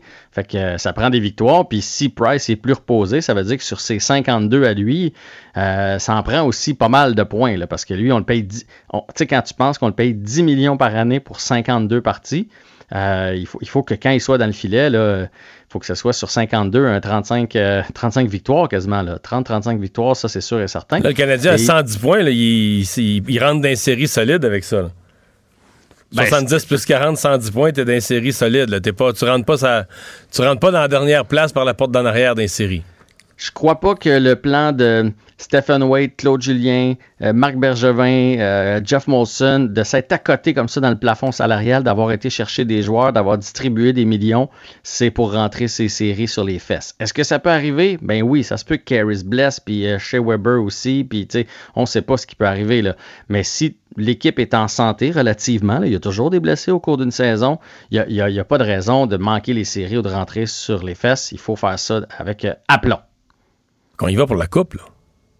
Ben, pas pour la coupe, parce que ça, là, tu sais, je pense qu'on a des chances de gagner la coupe. En tout cas, il faut qu'ils y croient. Là. Ils n'ont pas dépensé pour améliorer l'équipe comme ça s'ils y croient pas. En même temps, la Coupe Stanley, il y a une équipe sur 32 qui, qui C'est plus comme dans les bonnes années. le Lightning de Tampa Bay, il y a deux ans, ils ont connu une saison miraculeuse. Ils n'ont pas gagné la Coupe. Cette année, Boston était fort, ils n'ont pas gagné la Coupe. Euh, fait gagner la Coupe, c'est un exploit. Ça se peut que ça arrive, ça se peut que ça arrive pas. Mais il faut, moi, ce que j'ai hâte, puis j'espère que ça va être le cas cette année, c'est être euh, compétitif, puis pas toujours avoir peur. Tu sais, regarder l'autre équipe qui arrive, faire, oh mon Dieu, il va falloir surveiller lui, puis lui, puis oh, j'espère que lui sera pas trop en forme parce que sinon on va en manger toute une. Tu sais, à tous les soirs, se dire, à soir, on a une chance. C'est ça, c'est ça que j'ai hâte. Hmm. il, a parlé aussi de, il a parlé aussi de Caden Primo. Je ne sais pas si c'est là que tu t'en allais. Euh, tu es en quête dans les gardiens de but. Caden Primo, on, le rappelle, là, c'est, c'est un jeune qui, écoute, qui, a été repêché très tard. Puis euh, finalement. Il est encore dans les plans? Ben, non seulement il est dans les plans, mais il a clairement dit qu'il avait tout pour devenir le gardien d'avenir de l'organisation. Euh, avec patience, lui, il croit beaucoup là, si on peut le développer. Donc, au moins une quarantaine de matchs cette année avec le Rocket. Euh, il aime bien l'idée qu'il totalise 150 départs dans la Ligue américaine avant de monter. Et il l'a comparé à Corey Crawford. Euh, on le connaît bien, Corey Crawford, c'est un gars du Québec qui, était avec les, Hawks de Chicago. Puis il y avait comme entraîneur des gardiens là-bas Stephen Waite. Et il dit que les deux là, ont vraiment euh, le même genre de profil. Alors s'il peut faire euh, le genre de carrière à la, Stephen, à la Corey Crawford, ce serait extraordinaire. Donc on a sondé les joueurs de la Ligue nationale sur la question, selon eux, quelle est l'équipe la plus améliorée? Oui. On est, curieux on est curieux d'entendre ta réponse. The Athletic qui a fait ça, euh, qui est un site internet, qui ont euh, interrogé 34 joueurs.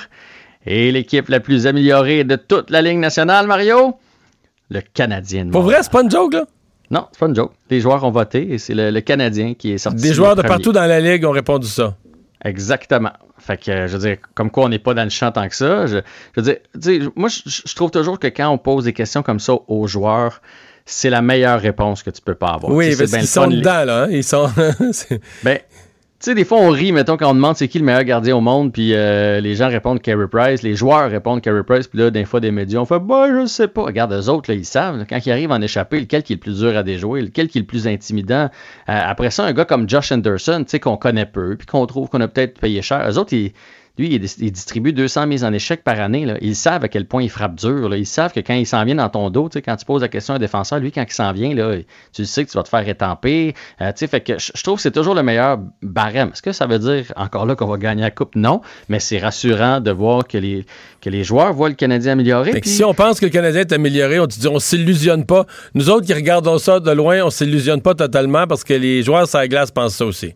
Exactement. Et après ça, ben, c'est euh, les Sabres, euh, l'Avalanche, les Wings, les Leafs et les, euh, les, Golden Knights de Vegas qui sont sortis par la suite.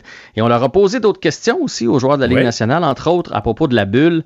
Et bien des joueurs sont défavorables à la bulle. Il y a certains joueurs, un bon pourcentage qui dit qu'ils sont prêts à jouer quelques matchs. À un moment donné, là, si ça va pas bien, on fait une bulle. Puis là, surtout peut-être en début d'année, là, mais ils veulent pas, ils veulent pas jouer une saison dans la bulle. ça, c'est hors de question. Ben, je comprends. tu pensais. Ben oui. Ben oui, bonne hein? Tu fais des enfants puis tu as une belle femme, mais c'est pour les voir un peu quand même. Calendrier préliminaire de Formule 1 qui est sorti. Euh, qu'est-ce que ça dit pour Montréal? Montréal est dans le calendrier, mais là, tu l'as bien dit, préliminaire. Hein, c'est ça qu'il faut se rappeler. Ce serait le 13 juin du côté de Montréal. Le Grand Prix euh, numéro 1 serait à Melbourne le 21 mars. Et il y a un record de 23 escales dans le calendrier. Ça s'est jamais vu. La raison est fort simple, c'est à cause de la COVID. Il n'y aura pas 23 épreuves en bout de ligne. donc, on a fait un calendrier avec plus de Grands Prix en sachant qu'on va en annuler. Exactement. Ah, ouais? compris? Ben oui, on, on se garde des, portes de. Ben, je trouve que c'est sage. comme euh, comme euh, le baseball majeur avait prévu quelques trous parce qu'il se doutait qu'il y aurait des matchs euh, à reporter, ce que la NFL avait pas fait. Puis au début, on a commencé à avoir peur. Je trouve que c'est sage. Puis si à un moment donné, je sais pas, moi, le Grand Prix, mais mettons, prenons le, Grand Prix du Canada. À cause si en avril-mai, c'est le bordel, puis on n'a aucun contrôle sur le nombre de cas, puis tout ça encore, ça se pourrait qu'il saute, là ben, il va sauter. Puis eux autres, ils vont, ils vont aller ailleurs. Fait que je trouve que c'est sage de, leur part, ne serait-ce que les frontières. Tu sais, pour l'instant, les frontières sont fermées. Fait que euh, tant qu'on n'ouvrira pas les frontières, il n'y aura pas de Grand Prix à Montréal. Mais à un moment donné, jamais je croirais qu'on va voir la lumière au bout du tunnel. On la voit déjà. On la voit déjà, mais ouais. petite, c'est un point. Là, on ne sait pas à quel point. on sait pas jusqu'à quel point ça peut être loin. Hey, merci beaucoup, Jean-François. à demain. À demain. On s'arrête. Mario Dumont et Vincent Dessureau. Joignez-vous à la discussion. Appelez ou textez le 187 Cube Radio 1877 827 2346. Alors, euh, Alex, euh, des euh, annonces qui viennent d'être faites par M. Trudeau, qui avait déjà eu un point de presse cet avant-midi, mais j'ai l'impression qu'il y a des choses qui sont survenues, qui se sont négociées par la suite, et on est revenu avec un communiqué qui vient de sortir en fin d'après-midi. Oui, puis ça concerne le fameux vaccin là, dont on parle depuis hier, le vaccin développé par Pfizer et BioNTech en Allemagne. 56 millions de doses supplémentaires de ce vaccin-là ont été acquéries, donc d'avance par le gouvernement Trudeau, ce fameux vaccin-là qui est efficace, dit-on, à 90 donc, ça a été confirmé à la fois à la presse et à Radio-Canada un peu plus tôt tout à l'heure. Donc, euh, ça vient s'additionner déjà. Il y avait 20 millions de doses qui étaient déjà euh, acquises par le gouvernement, mais là, ça va permettre, avec ces 56 millions supplémentaires-là, d'offrir le vaccin à l'ensemble de la population parce que c'est deux doses. Oui. Le, seul problème, c'est qu'il n'y a pas de date à ces annonces-là. Ces contrats, quand on fait le communiqué peut-être que si on allait dans le contrat, je sais que certains journalistes l'ont fait pour d'autres contrats, pour se rendre compte que, oups, dans le contrat, c'est inscrit qu'on n'est pas dans le premier trimestre. Là. Non. C'est que dans le premier trimestre, on, on fournirait des vaccins aux États-Unis, à Grande-Bretagne. Oh, le Canada, on arrive dans le deuxième trimestre. Et il n'y a pas de doute. Pfizer, ils vont vouloir en vendre des vaccins. Là. Mettons, si, si il faut en faire pendant 18 mois pour fournir toute la planète. Ils vont en faire euh, des milliards sur 18 mois. Oui, tout, le monde va finir par en avoir. La question, c'est quand? C'est ça. La question, c'est est-ce qu'on est des premiers? Est-ce que vraiment, euh, est-ce que les premiers vaccins, les premiers quelques millions seront tous euh, aux États-Unis? Est-ce qu'ils seront partagés entre les pays? Parce que le partenariat Pfizer, si je ne me trompe pas, c'est États-Unis, Allemagne et Royaume-Uni. Il n'y a pas un partenaire, je pense, du Royaume-Uni. Je pense que c'est peut-être un autre. Je ne suis pas certain, mais je sais que c'est de toute façon, principalement Pfizer C'est ça, les, pays concernés. Donc, est-ce que euh, le Canada, dans des, ces conditions comme ça, passe deuxième? C'est-à-dire que tu as un premier trimestre où on distribue des vaccins à certains pays, puis là, nous, on n'est pas dedans. Parce que il n'y a pas vraiment d'inquiétude sur le fait que le Canada est un pays riche. On va avoir des vaccins à un moment donné. C'est sûr. C'est juste que les avoir, entre les avoir en mars, en juin, puis en septembre, c'est trois scénarios, pas à peu près. Un, deux. Quand, là, là, on parle de ça. Là. Les gens nous écoutent, mettons, dans leur auto, puis ils disent Ouais, c'est vrai, on va les vouloir. Mais ça, c'est encore théorique. Mais quand tu vas les voir, là, on sait, on, connaît l'être humain, là. C'est pas quand il entend parler de quelque chose qui est à venir, c'est quand il le voit. quand il va voir à la TV que là, il y a des personnes qui sont vaccinées au Royaume-Uni, puis qu'à cause de ça, ils ont une liberté, puis qu'ils peuvent voyager davantage, ils ont plus peur d'avoir la COVID puis que là, tu dis, nous autres, il n'y a pas encore un vaccin qui est rentré au Canada. Si ça devait arriver comme ça, tu vois du monde se faire vacciner à Londres, tu vois du monde se faire vacciner à New York, à Los Angeles, à Miami, puis tu dis au Canada, il n'y a pas un vaccin rentré. Là, le gouvernement de M. Trudeau va devoir répondre à des questions, puis il va avoir une certaine impatience dans la population. Oui, puis sans compter aussi l'impact économique de tout ça, hein? des réouvertures qui peuvent se faire plus tôt quelques mois, là, ça peut Non, jouer ça un impact énorme. Ça a une valeur de fou. Donc euh, voilà, donc euh, 56 millions de nouvelles doses donc qui sont euh, que le Canada se fait promettre par Pfizer. Euh, début du procès de l'auteur de l'attentat au camion bélier de Toronto, c'était arrivé euh, sur la rue de mémoire en plein centre-ville sur la rue Young. Ouais, le Alec Minassian, l'homme de 28 ans, là, qui était accusé justement d'avoir renversé là, et tué 10 personnes quand il avait pris le volant d'une fourgonnette à Toronto. Des événements qui remontent là, au printemps 2018, le 23 avril. Il avait tué 8 femmes et 2 hommes euh, sur le trottoir de C'est la c'est métropole. là. avril 2018. Avril, 23 avril 2018. Puis là, c'est le procès. Oui, absolument. Novembre 2020. Peut-être des délais dus à la COVID. L'histoire le dit pas, mais c'est sûr c'est un procès, disons, en retard, puis qui est très suivi parce que euh, il revendiquait son mouvement au nom de la mouvance misogyne dite des incels, hein, ceux qui se considèrent comme étant invol- involontairement célibataires en français, donc incels, qui est une communauté qui euh, tiennent les femmes pour responsables de leur insatisfaction sexuelle, mépris des femmes, misogynie exacerbée, etc.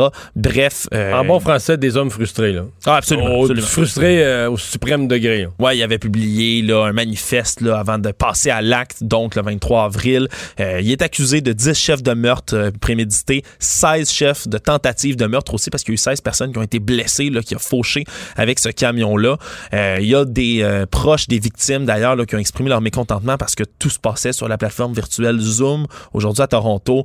Euh, il y en a qui se plaignaient de pas pouvoir confronter en face cet homme-là pour les actes qu'il a commis.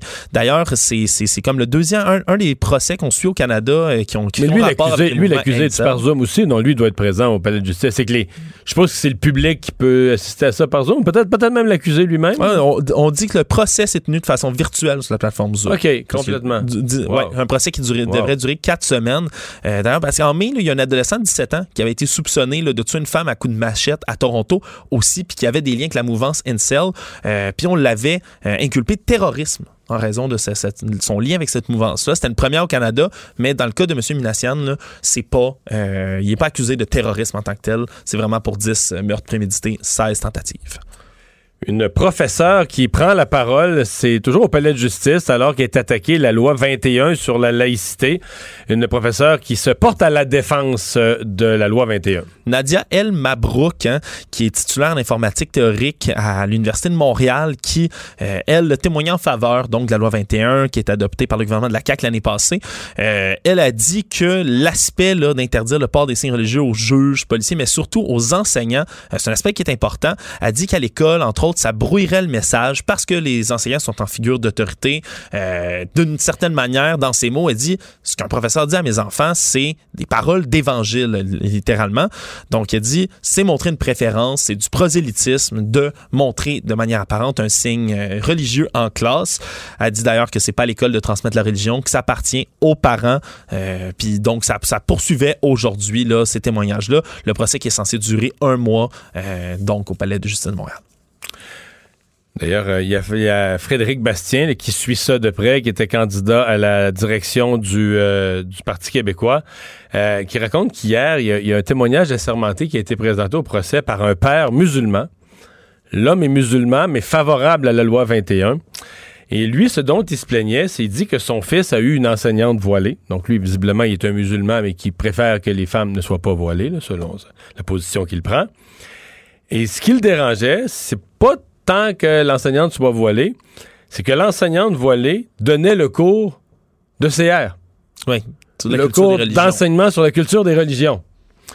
Et selon son enfant et selon le père, elle donnait un cours d'enseignement de la culture des religions, mais qui est très, très, très, très axé sur l'islam, sur la religion musulmane.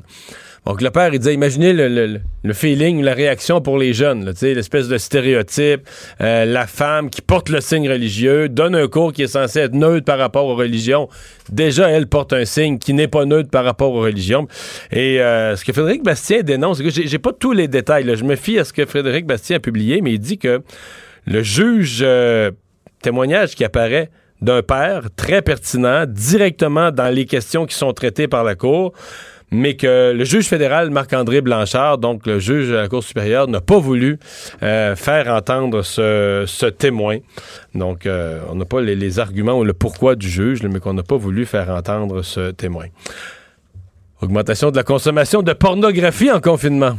Oui, une nouvelle quand même pertinente. On n'y pense pas trop souvent, mais quand même, semblerait que ah, la M. Legault ne fait jamais le point là-dessus dans son bilan de 13 heures. Non, c'est vrai. Hein, le, niveau de consommation de pornographie, ça serait bon, mais la pandémie là, qui aurait provoqué une, augmentation de la consommation, donc de pornographie au cours des derniers mois, des chiffres qui montrent des changements d'habitude dans la population par rapport à tout ça. L'Université du Québec à Montréal, l'UQAM, qui vont offrir même un cours sur la question pour mieux comprendre le phénomène.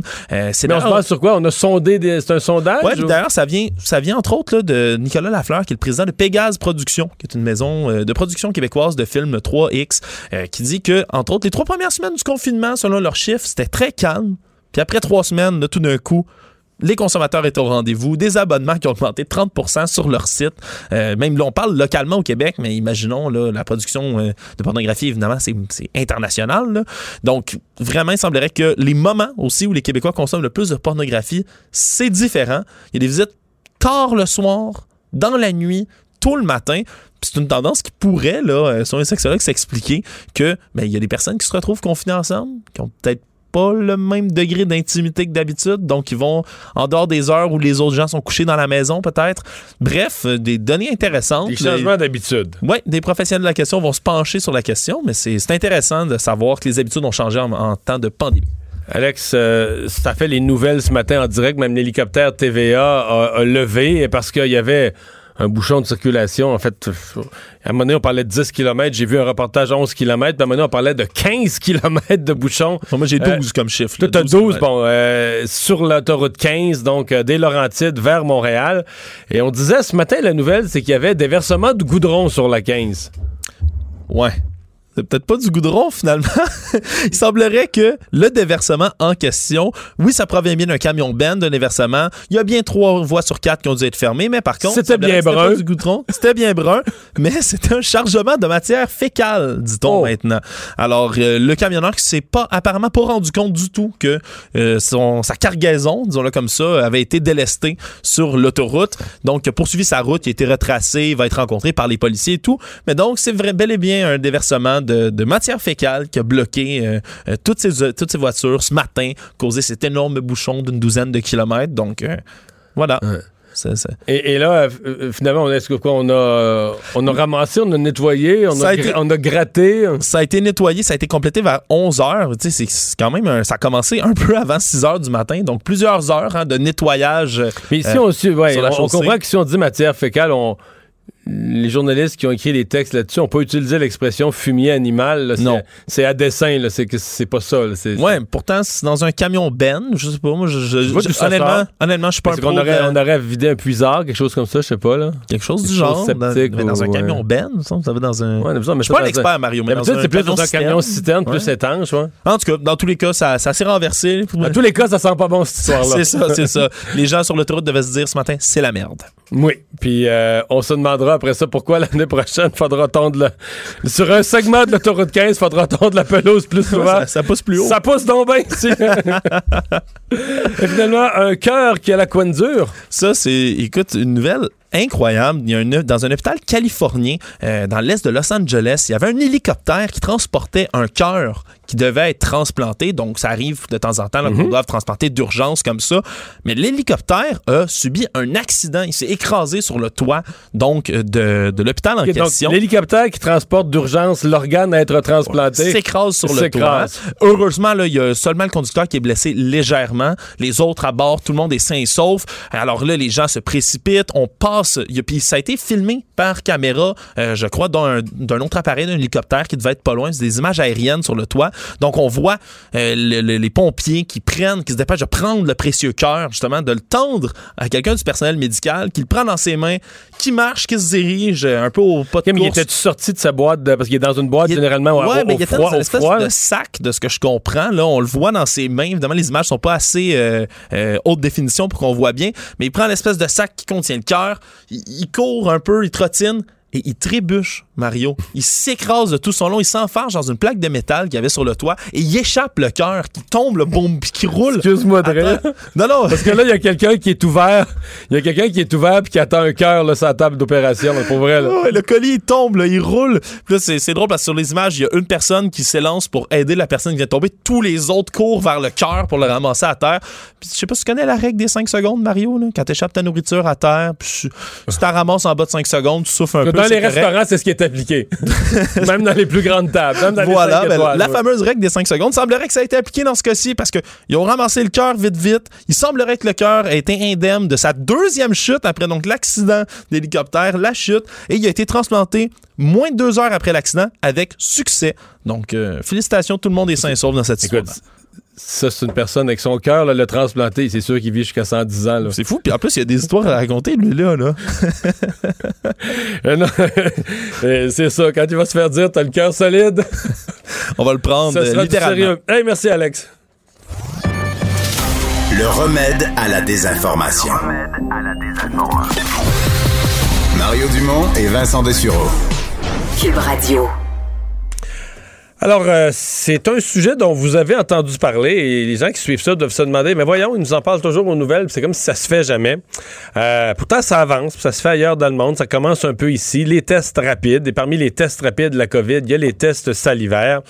Alors, on dit qu'il y a un test de salive qui pourrait remplacer euh, celui qui est fait qu'un écouvillon. le docteur Judith Fafard est médecin conseil pour l'Institut national de santé publique du Québec. Docteur Fafard, bonjour. Bonjour. Parlez-nous un peu, décrivez-nous un peu ce, nouveau test qui semble susciter un certain espoir. Bien, en fait, euh, ce sur quoi on travaille à l'Institut national de santé publique avec les, euh, les différents hôpitaux au Québec, euh, je vais vous décevoir, M. Dumont, c'est pas des tests rapides antigéniques avec la salive. Euh, mais je comprends un petit peu euh, la confusion parce qu'il y a deux euh, il y a deux tests qu'on peut faire à partir d'échantillons salivaires. Il y a des tests rapides qui ressemblent à des petits tests de grossesse qui sont disponibles à plusieurs endroits dans le monde. Il n'y en a pas encore au Canada qui sont validés avec la salive et leur performance jusqu'à maintenant n'est pas très bonne. C'est pas des tests qui sont fiables. ce sur quoi on travaille, nous, c'est la salive pour remplacer euh, l'échantillon qui se fait avec OK, mais donc on aurait quand même le délai de laboratoire. Donc on n'aurait pas le, résultat rapide. On aurait un test plus simple à faire pour les personnes, moins, moins invasif que les couvillons dans le nez. C'est ça. Tout à, tout à fait. C'est beaucoup plus facile à, prélever parce que la personne peut à la limite le faire elle-même. On n'a pas besoin d'un professionnel de la santé là, qui, est, qui est spécialement formé pour aller chercher euh, les, les, sécrétions avec un écouvillon dans le nasopharynx. C'est plus confortable aussi.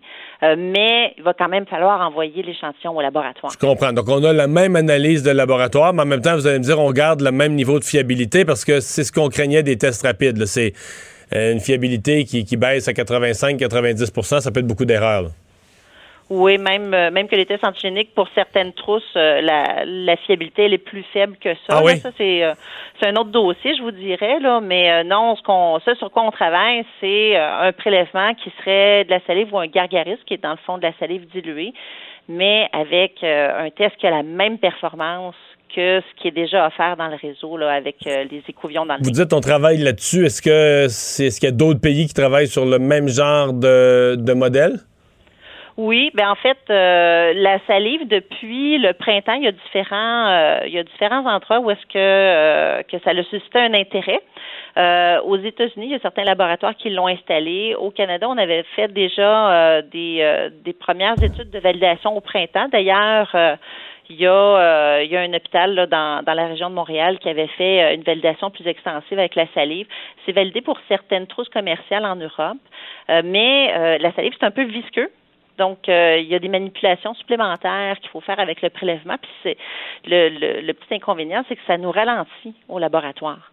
Donc, dans le contexte où on avait des fois des retards avec nos échantillons, où est-ce qu'on essayait de faire fonctionner les laboratoires à pleine capacité, il fallait qu'on travaille un petit peu davantage. Là, il y a la, y a la Colombie-Britannique euh, le mois dernier qui a, qui a eu une, une super belle idée, euh, qui ont décidé de, diluer, si on veut, la salive au lieu de la diluer au, laboratoire, de la diluer directement dans la bouche des patients en les faisant se gargariser. Eux le font avec de l'eau salée. Puis euh, ils nous ont montré nos, leurs données euh, aux autres laboratoires de santé publique canadiens. Puis euh, les résultats sont très prometteurs. Donc au Québec, on essaie d'adapter ce protocole-là avec avec de l'eau de source en fait, parce qu'on a certaines plateformes qui tolèrent pas l'eau salée. C'est pas compatible. Mhm. Euh, parlons-en des, tests en général. Euh, est-ce que la machine des laboratoires du Québec, dans votre esprit, euh, est capable de, suivre, de suivre le rythme qu'on lui demande? On entend encore des délais de, de 5, 6 jours avant d'avoir le, résultat. Est-ce qu'on est on, est dépassé dans les, laboratoires. pourtant, on dit qu'on a augmenté notre capacité, mais je comprends que c'est quand on est à 20-25 000 tests par jour, c'est beaucoup d'analyses. Oui, en fait, on est rendu entre 25 000 tests et 30 000 tests par jour dans l'ensemble du Québec. Euh, il y a probablement une mécanique là, à améliorer pour euh, donner les résultats des tests, amener les résultats rapidement au laboratoire, parce que la, plupart des laboratoires sont, euh, quand le test arrive au laboratoire, la plupart des laboratoires sont capables de faire les tests en dedans de 24 heures de la réception du laboratoire. Après ça, faut euh, faut quand même que le prélèvement fait vous dites donc le délai le, le, délai c'est c'est pas sur le dos du laboratoire qu'il faudrait trop le mettre. Ben, à première vue. Euh, à première vue, non, nous, on n'a pas. C'est sûr qu'il y a eu des périodes euh, où est-ce qu'il y a eu des retards dans les laboratoires, là, au tout, tout, tout début de la pandémie, alors que les tests étaient offerts en quantité limitée. Euh, là, au début de l'année scolaire, à un moment donné, il y a eu des retards pendant quelques jours parce qu'on avait réellement trop d'échantillons. Mais depuis, je vous dirais, le printemps, là, c'est exceptionnel que les laboratoires ne sont pas capables de faire la majorité de leurs échantillons en dedans de 24 heures de réception au laboratoire. OK. Euh, parlez-moi un peu des. Parce que, d'abord, vous, vous m'expliquez bien là, que ce nouveau test de salive n'est pas n'est pas un test rapide. Il y a néanmoins un progrès au cours des dernières semaines. Le gouvernement fédéral, euh, M. Trudeau disait, on a fourni aux provinces 3,3 millions de tests rapides euh, au cours des dernières semaines. Et il annonçait qu'il y en a un nouveau qui, vient d'être approuvé par Santé Canada, qui va commencer à apparaître, le, BD Veritas. Je sais pas si vous le connaissez, celui-là ou pas. Mais euh, parlez-nous un peu de ça, la fiabilité des tests rapides, parce que un peu le, rêve dans les CHSLD, dans les écoles, dans plusieurs types d'établissements. On dit c'est c'est juste ça le test rapide qui va nous permettre de, de, de, vérifier notre monde, de vérifier nos doutes et d'éviter des propagations à l'interne. Ben, en fait, c'est une arme à deux tranchants parce que euh, c'est très intéressant le fait d'avoir les résultats en 15 minutes. Donc, je comprends l'intérêt là euh, parce que là, là en ce moment, ben, comme vous le dites, M. Dumont, souvent on a les résultats après plus de 24 heures après le prélèvement. Puis, euh, ça empêche les gens d'aller travailler. Euh, ça, nous prend du temps avant d'aller retracer les contacts. Donc, il y, a un avantage à première vue à ces tests rapides-là. Mais euh, jusqu'à maintenant, les tests qui ont été approuvés par Santé Canada ont été approuvés sur des données simulées, pas des vrais. on n'a pas testé des vrais patients avec ces tests-là c'est des, des échantillons, dans le fond, qu'on a fabriqués. Puis avec ces échantillons-là simulés, on, a l'impression que ces tests-là sont moins capables de détecter le virus que nos PCR traditionnels. Donc, on est plus à risque d'avoir des faux négatifs. Une personne qui sort négative, puis qui, qui, a quand même le virus. Tout à fait. Donc, ça, ça, c'est mortel parce que là, t'as une personne qui s'en retourne travailler, qui se pense correct. C'est un peu le pire des scénarios.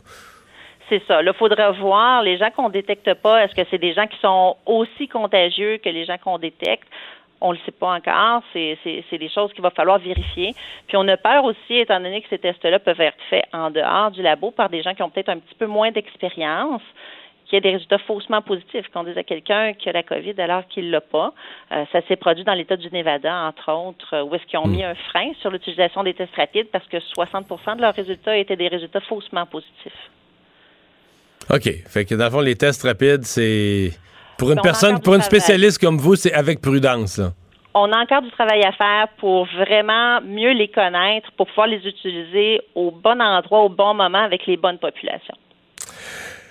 Ben, merci pour ces explications, docteur Judith Fafard Au revoir. Médecin conseil à l'Institut national de santé publique du Québec. Euh, je vous mentionne en passant, puisqu'on parle de la COVID, que tous les médias au Canada nous euh, rapportent que euh, le Manitoba, c'est la province la plus touchée. Il y avait déjà la région de Winnipeg qui était en zone rouge, mais là, c'est la province au complet, le Manitoba, qui passe en zone rouge. Je vous donne pas les détails. La zone rouge ressemble, je voyais tantôt la liste des mesures, ça ressemble pas mal à ce qu'on vit ici. Donc, le Manitoba, comme d'ailleurs M. Trudeau ce matin dans son allocution de matinée, euh, tout le début portait sur le Manitoba. Vous allez dire, ils ont moins de cas que le Québec, le Manitoba? Non, mais ils sont un million de population. Là. Donc, euh, la population au Québec est huit fois plus élevée. Donc, quand vous ramenez ça au prorata de la population, là, euh, la situation là-bas est encore plus critique que ce qu'on vit présentement au Québec. Le remède à la désinformation. Le remède à la désinformation. Mario Dumont et Vincent Dessureau. Cube Radio. Le, commentaire de Richard Martineau. Des commentaires pas comme les autres. Bonjour Richard. Mario, l'autre jour, je te disais tout le mal que je pensais du devoir et tu disais, ben non, ben non, c'est un bon journal, il y a quand même des bonnes choses à lire. Alors aujourd'hui, il y a un texte dans le devoir sur la montée de l'extrême droite au Québec et euh, surtout la hausse des crimes haineux. Au Québec ou à Québec? à Québec. Euh, non, non, ben au Québec, je crois. Moi, j'ai vu un texte d'un dénommé Fortin là, sur euh, la montée de l'extrême droite à Québec. Ah, à Québec et bon la hausse des crimes haineux. Et une des causes, c'est le rôle joué par le groupe québécois le Journal de Montréal, le Journal ouais, Parce qu'on s'intéresse aux questions d'identité. Oui, qui a été le principal porte-voix des angoisses identitaires liées à l'immigration. Donc, euh, parce que certains des chroniqueurs de Québécois appuient la loi 21, parce que certains sont pour un meilleur parce contrôle qu'il y a une Non, non, non, non, parce qu'il y a une diversité d'opinions aux Québécois, là. Ce gars-là, lui, il, aime, il, aime, des, médias où tout le monde pense pareil. Ça, c'est un bon ben média. Ben oui comme Radio-Canada. Ben oui. un, débat, c'est quatre personnes qui pensent pareil. C'est ça. C'est ça, un débat à Radio-Canada. Donc, euh, parce que, écoute, euh, il faudrait, je sais pas combien de fois je l'ai dit et répété, être pour la loi 21, par exemple. Il y a plein d'immigrants, il y a plein de nouveaux arrivants, il y a plein de musulmans, il y a plein d'arabes, il y a plein de gens chez ces gens-là qui sont pour la loi 21. Qui sont pour, c'est pas une histoire de blanc, de souche, là. Ça n'a rien à voir. En tout cas, bref, incroyable, le devoir. Mais, ce texte-là est. Mais, mais je c'est pas le devoir. C'est une lettre ouverte. C'est une lettre ben, ouverte C'est quand même qu'ils ont décidé, euh, bonne, qu'on va passer.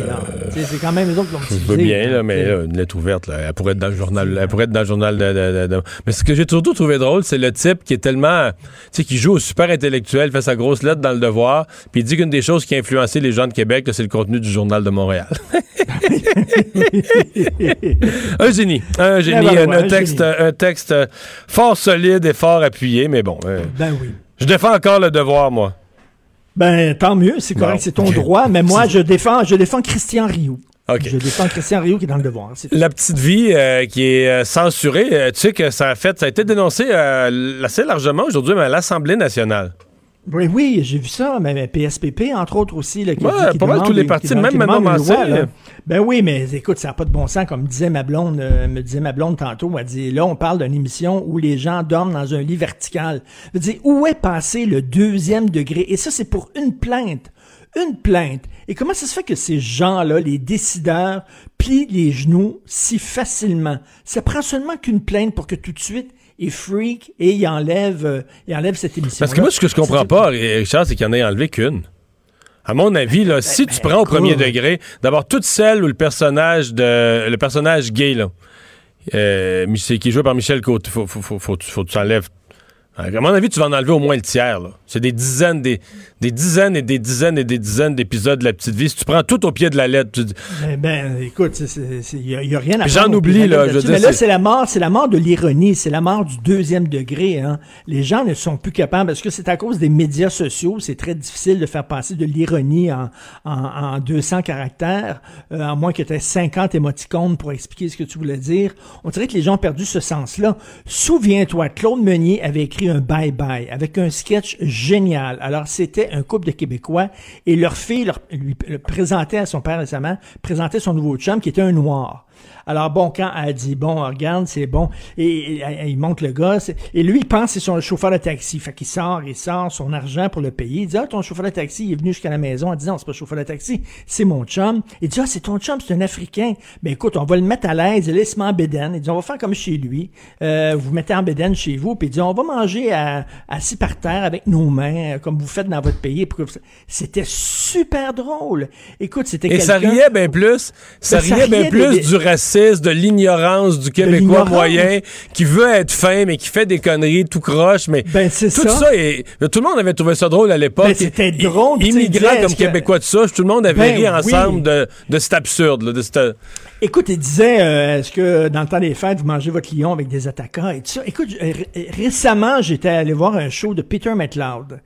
Et Peter Maitland parlait d'auto, d'automobile, conduite automobile, et tout à coup, il spot quelqu'un qui était en avant, devant lui, dans les premières rangées, un Asiatique. Et là, il se penche, il la regarde, puis il dit, c'est pas votre force, hein, la conduite automobile euh, chez les Chinois.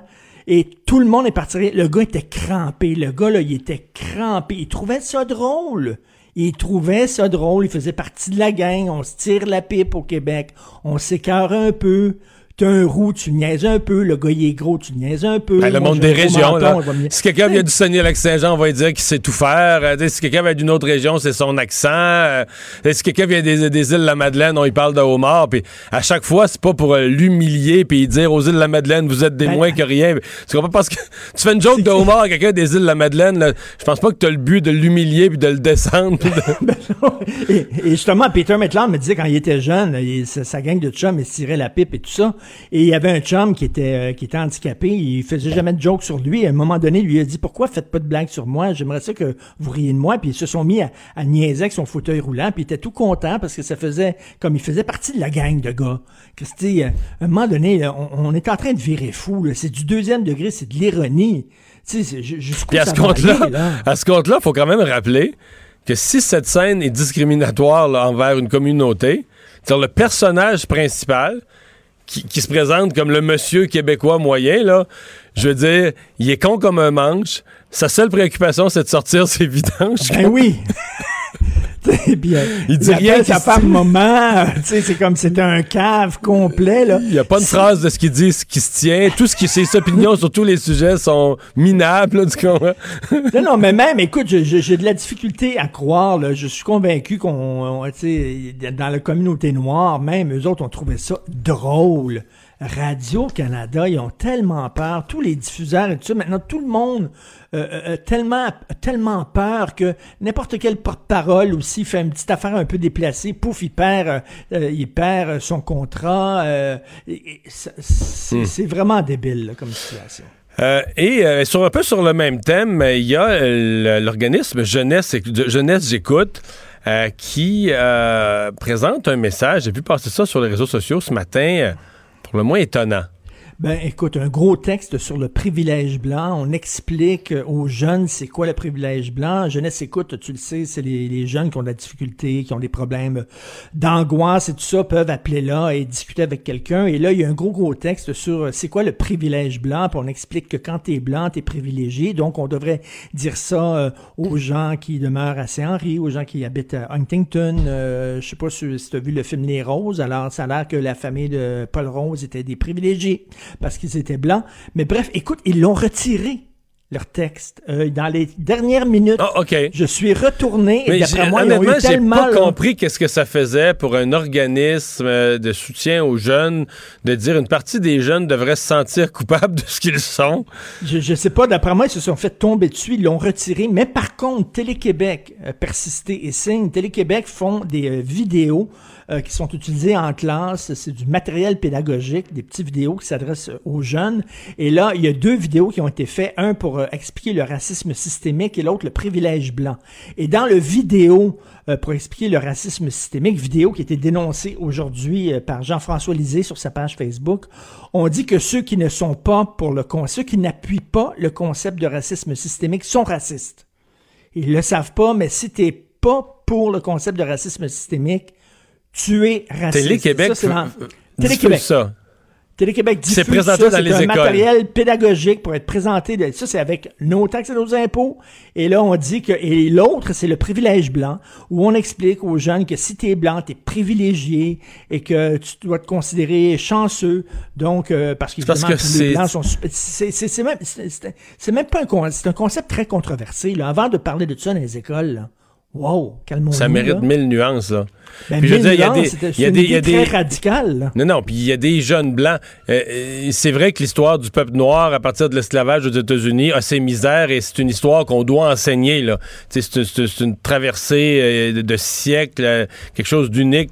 Mais, je veux dire, tu as des blancs. Aujourd'hui, en 2020, là, un jeune blanc peut naître dans un quartier pauvre d'une famille euh, disloquée avec des parents foqués puis ils sont pas capables de s'en occuper Ben, puis complètement. être pas privilégié puis il y a un paquet je veux dire euh, présentement à Montréal il y a des milliers de jeunes noirs qui viennent au monde dans des familles où euh, tout va très bien les deux ont un très bon travail on les on, on suit à tous les jours qui font leur devoir puis le jeune va finir à l'université puis je veux dire c'est pas euh, C'est c'est complètement ridicule et j'aimerais ça qu'on fasse peut-être une vidéo, tiens, euh, ça ressemble peut-être à la Minute du patrimoine qui avait été fait, je crois, sur le même sujet, mais Jackie Robinson, quand il voulait jouer au baseball de façon professionnelle, il pouvait pas jouer aux États-Unis. Il est allé où? Il est allé à Montréal parce qu'on l'a accueilli à bras ouverts. Il est venu ici. Puis ce serait le fun aussi de montrer ça aux jeunes Québécois que c'est ça aussi le Québec.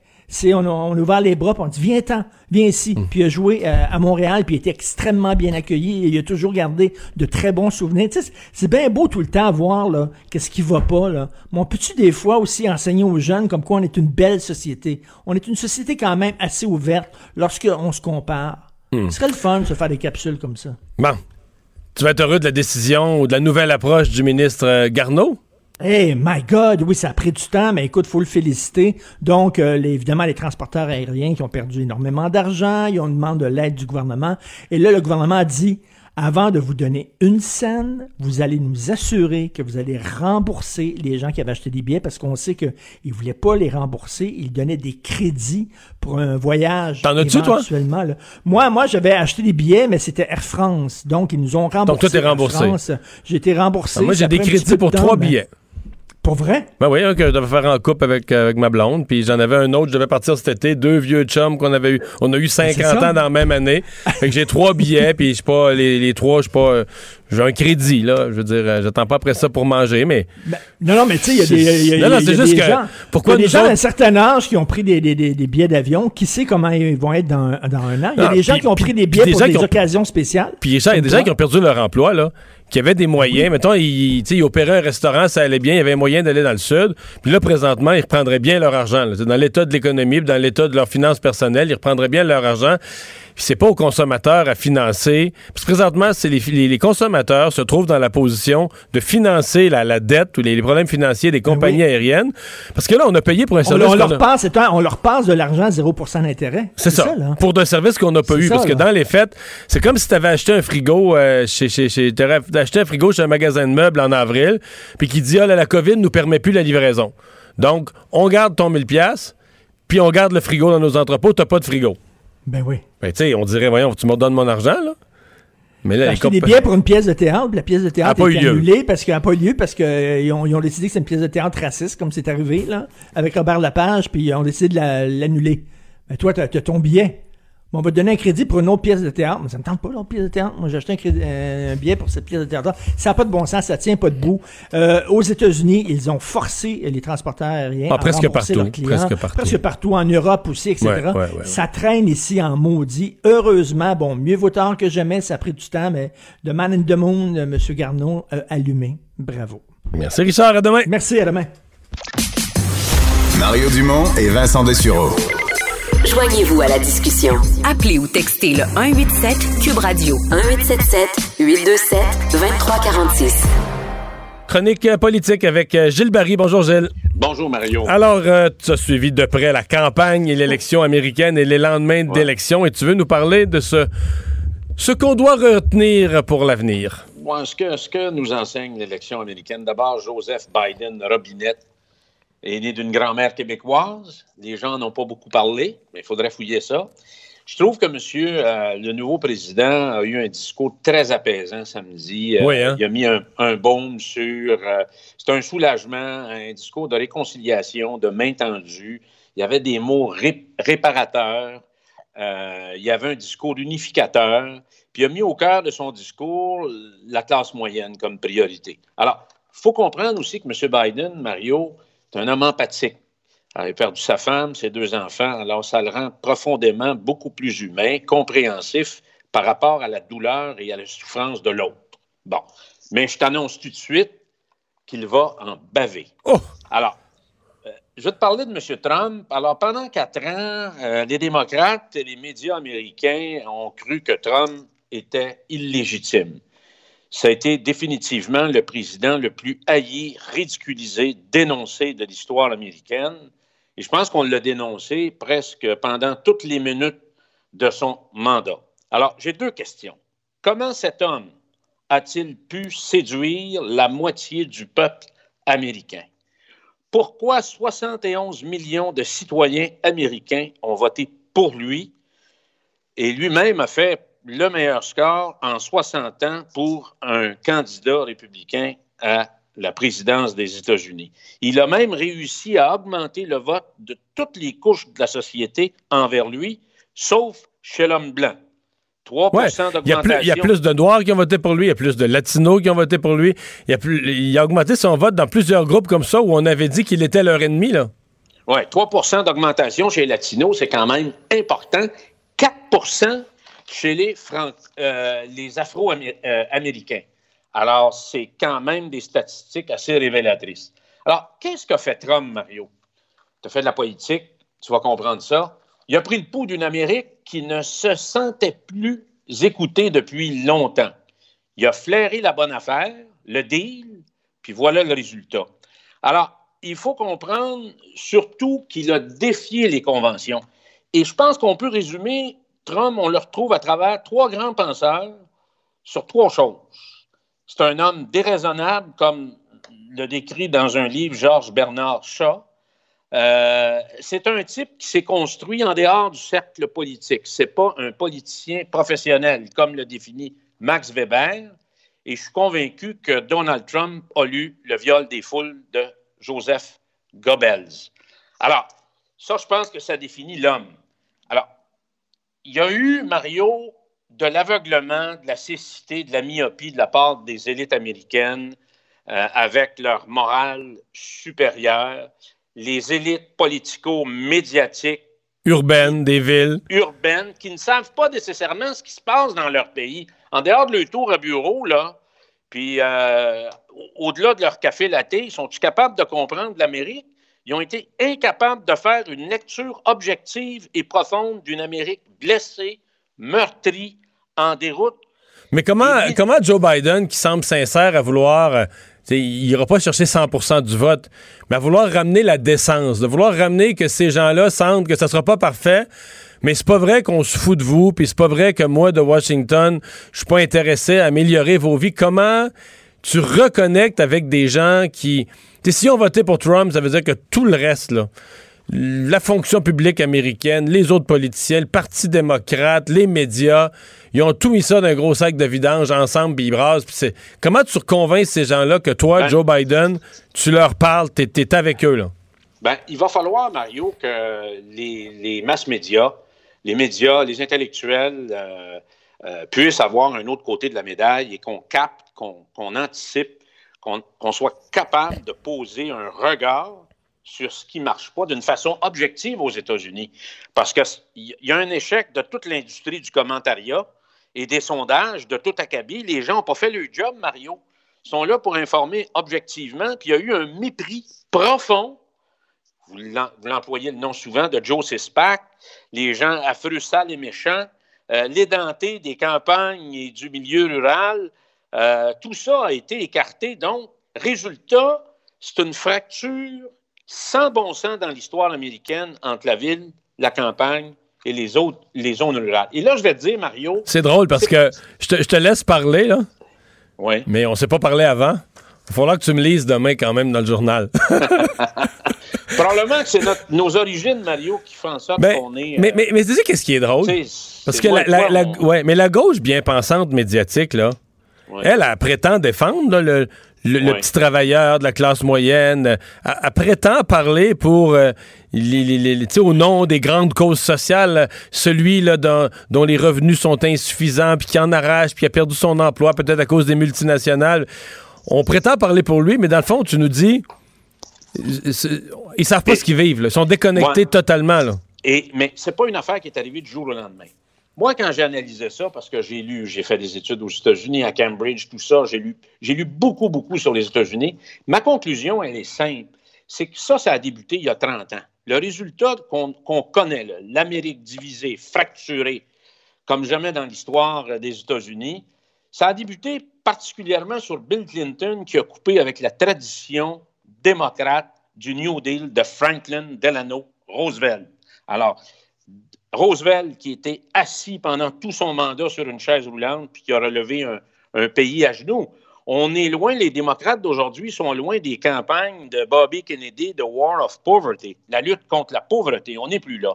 Alors, il faut comprendre que Bill Clinton a été le gouvernement le plus inféodé au, au grand patronat dans l'histoire américaine. Il a déréglementé la finance à outrance, il a rempli les prisons, généralisé la peine de mort, libéralisé le commerce mondial comme jamais dans l'histoire des États-Unis. Il a botté le cul dehors de son parti, les classes laborieuses, puis a ouvert les fenêtres aux experts, aux grands diplômés des campus universitaires, puis les étudiants de ces campus-là, avec leurs doctrines puis leurs idéologies, ont commencé à prendre une place très importante dans le Parti démocrate. Donc, et, Clinton. Donc, en 30, ans, en 30 ans, tu dis le Parti démocrate a oublié le monde. Exactement. Il s'est dégagé de sa relation avec le peuple. Alors, euh, notre Joe Sespac s'est retrouvé seul. Puis, mieux que ça, Mario, Clinton, qui était à l'époque le, Clinton national très cool, avait avoué avoir fumé de la marijuana, puis est allé jouer du saxophone avec des lunettes à soleil chez Arsenio, Arsenio Hall. Alors, ça, c'était l'apothéose. Alors, Mario, il y a eu une mouvance, il y a eu une transformation du Parti démocrate. Je ne suis pas sûr que Biden va avoir la force et le temps pour changer ça.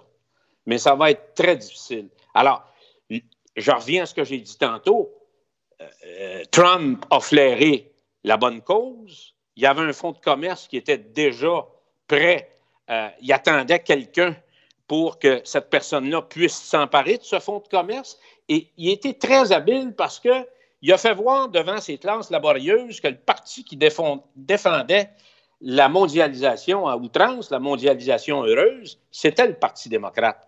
Alors, il faut voir, Mario, une entrevue que fait le lendemain de l'élection américaine le président du PA au Québec sur les politiques que Trump a mis en place pour les agriculteurs aux États-Unis.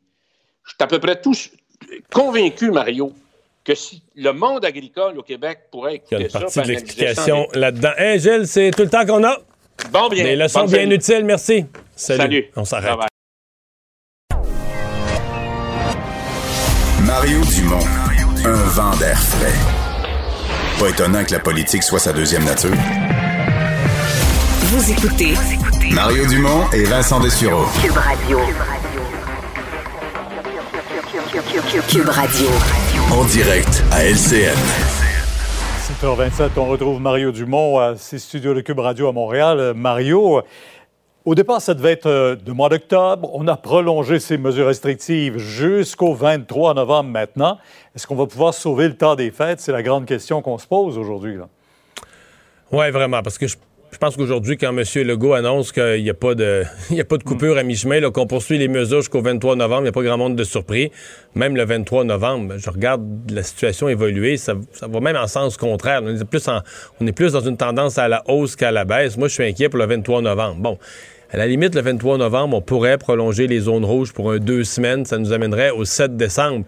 Mais plus que ça, dépasser le 7 décembre, on va commencer à, commencer à renoncer au temps des fêtes. C'est ce que monsieur. Ça, c'est vraiment ce que le gouvernement veut éviter à tout prix. Donc, qu'est-ce qu'on ferait si on si on réussissait pas à, faire baisser le nombre de cas? Euh, est-ce qu'on prendrait le risque et on dirait le temps des fêtes vaut bien qu'on prenne un certain risque de santé publique quitte à causer une troisième vague ou est-ce qu'on dirait on met un X sur le temps des fêtes là, de toute forme de rassemblement? C'est probablement parmi les, décisions les plus difficiles que le gouvernement aurait à prendre. Mais là, en attendant, on fait passer l'Estrie en zone rouge, on demande à toutes les régions de, redoubler de, vigilance, mais en parallèle, bon, on, a tous des exemples qui nous rappellent dans les écoles, dans les milieux de travail, dans les CHSLD, c'est partout. Là, dès qu'on fait pas attention, le virus est vraiment traite à, la salle de pause, à la salle de repas. Dès qu'on dès qu'on fait pas attention, on se retrouve avec des éclosions qui parfois sont, euh, sont importantes. Puis, il y a un autre côté où on mhm. regarde ça, Pierre, puis on se dit, quand, euh, quand M. Legault nous disait au mois d'octobre, bon, nous autres au Québec, on avait pris le contrôle, on avait un plateau à 1000, on espérait que ça allait rebaisser vers 500. Mais si on regarde autour de nous, ça explose dans l'Ouest canadien, ça explose en Ontario, ça explose partout aux États-Unis, ça explose en Europe. Le nombre de cas est enflambé partout on dit peut-être qu'au Québec, on, se berçait d'illusions, peut-être qu'on rêvait en couleur aussi, qu'on était trop optimiste. Peut-être que là, notre histoire, on est comme déçu, mais on est peut-être déçu de quelque chose qui était trop optimiste. Mais enfin, il faut, faut, rester positif. Mais en même temps, on avait tellement entendu, on avait tellement entendu euh, Mario, le spécialiste, nous dire écoutez, la deuxième vague sera pire que la première. Je sais. Soyez, euh, on en est témoin. On en est vraiment témoin. Euh, ben, je voulais vous parler de la petite vie, mais euh, je viens d'avoir un communiqué. Radio-Canada vient d'indiquer dans un communiqué que l'épisode controversé, là, euh, ben, il va être réintroduit ce mercredi, mais avec un avertissement. C'est très bien, c'est ce qu'il fallait faire, bravo. c'est la bonne décision parce que la censure, je pense que dans tout le milieu artistique, il y a eu des, des, cris aujourd'hui, et même à l'Assemblée nationale, pour dire on ne peut pas aller vers la censure. Et comprenons-nous, il faut faire la différence en matière de, de, de racisme. Oui, il faut faire attention les uns aux autres, on est tous là, mais il faut quand même faire la différence entre la méchanceté et le, le rire, l'absurde. La petite vie, là, euh, tourne en, dérision. Tout veut dire, ils dorment debout, là. Ils dorment à côté sur un lit, sur un mur. Euh, Timé, là, qui est supposément... un, homme fait une femme. un homme fait une femme. Euh, qui, est, obsédé ah par sa dinde. L'homme québécois typique, Timé, sa seule préoccupation, c'est ah ses vidanges. Je veux dire, tout le monde est, au ridicule. Et, Claude Meunier dit aujourd'hui, dans cet épisode, là, où il y a Normand Brathwaite, qui joue le rôle d'un sociologue noir ougandais, dit, c'est pas du noir dont on rit c'est des racistes, c'est des racistes qui s'ignorent, c'est du ridicule que le racisme peut entraîner. C'est de ça dont on se moque. Donc on est bien plus dans l'ordre de faire changer les choses par l'humour que d'essayer de d'attaquer quelqu'un. fragile et sensible. Pierre, il y avait eu il y avait eu une, plainte. Il y avait eu une plainte. Hmm. Le tramway, ça doit être le legs en principe de Gérald, de, Gérald, de, M. Labaume, du maire Labaume. Euh, qu'est-ce qui va devenir euh, de son grand projet, lui, ici en tout cas? Aujourd'hui, un message en deux temps du ministre des Transports. D'abord, hier, le maire Labaume était très déçu et très choqué du rapport mm. du BAP qui détruisait son projet. Mais bon, euh, aujourd'hui, il y a un message en deux temps. D'un côté, François Bonnardel donne un appui à l'idée de tramway. Ça, M. Labaume doit se réjouir de ça il dit François Bonnardel, le tramway de Régis Labaume, la base, là, c'est ça le projet, puis ça va rester ça. Donc ça, c'est un appui au projet de tramway. Mais il dit par contre, aux alentours du projet et les, toutes les voies qui vont prolonger le tramway par les, bus rapides, etc., il faut qu'on desserve mieux, il faut qu'on ait quelque chose de meilleur pour desservir les banlieues plus éloignées. Évidemment, ce sont les banlieues qui votent pour la CAQ. Il y a un intérêt, toujours un intérêt politique dans ces affaires-là. Alors là, la question devient, euh, je pense que François Bonnardel n'est pas euh, empêtré par le rapport du BAP, donc il est prêt à aller à l'encontre, et le gouvernement du Québec est prêt à aller à l'encontre du rapport du BAP et donner son projet à M. Labaume. Ça devient la question des délais. Euh, s'il faut changer un peu le projet, aller mieux desservir les banlieues sans que ça coûte plus cher. Euh, ils sont censés se rencontrer, M. Bonnardel, M. Labaume. J'espère que ça va marcher. Moi, je veux que ce projet-là... Ben, c'est comme ça qu'il faut le régler. oui, oui, je veux que ce projet-là se réalise. Mais je comprendrais Régis Labaume parce que si M. Labaume, mais c'est vraiment pas impossible qu'il soit dans la fin de son dernier mandat, qu'il lui reste un an, qu'il décide, ce sera à lui de l'annoncer, mais mettons qu'il décide de se retirer de la politique après, ce qui est quand même une, possibilité, même une probabilité. Lui, évidemment, il veut laisser un héritage, il veut laisser un leg, il veut laisser un projet le plus avancé possible. Mario, merci. On vous écoute euh, dès 10 h demain sur LCA. Au revoir.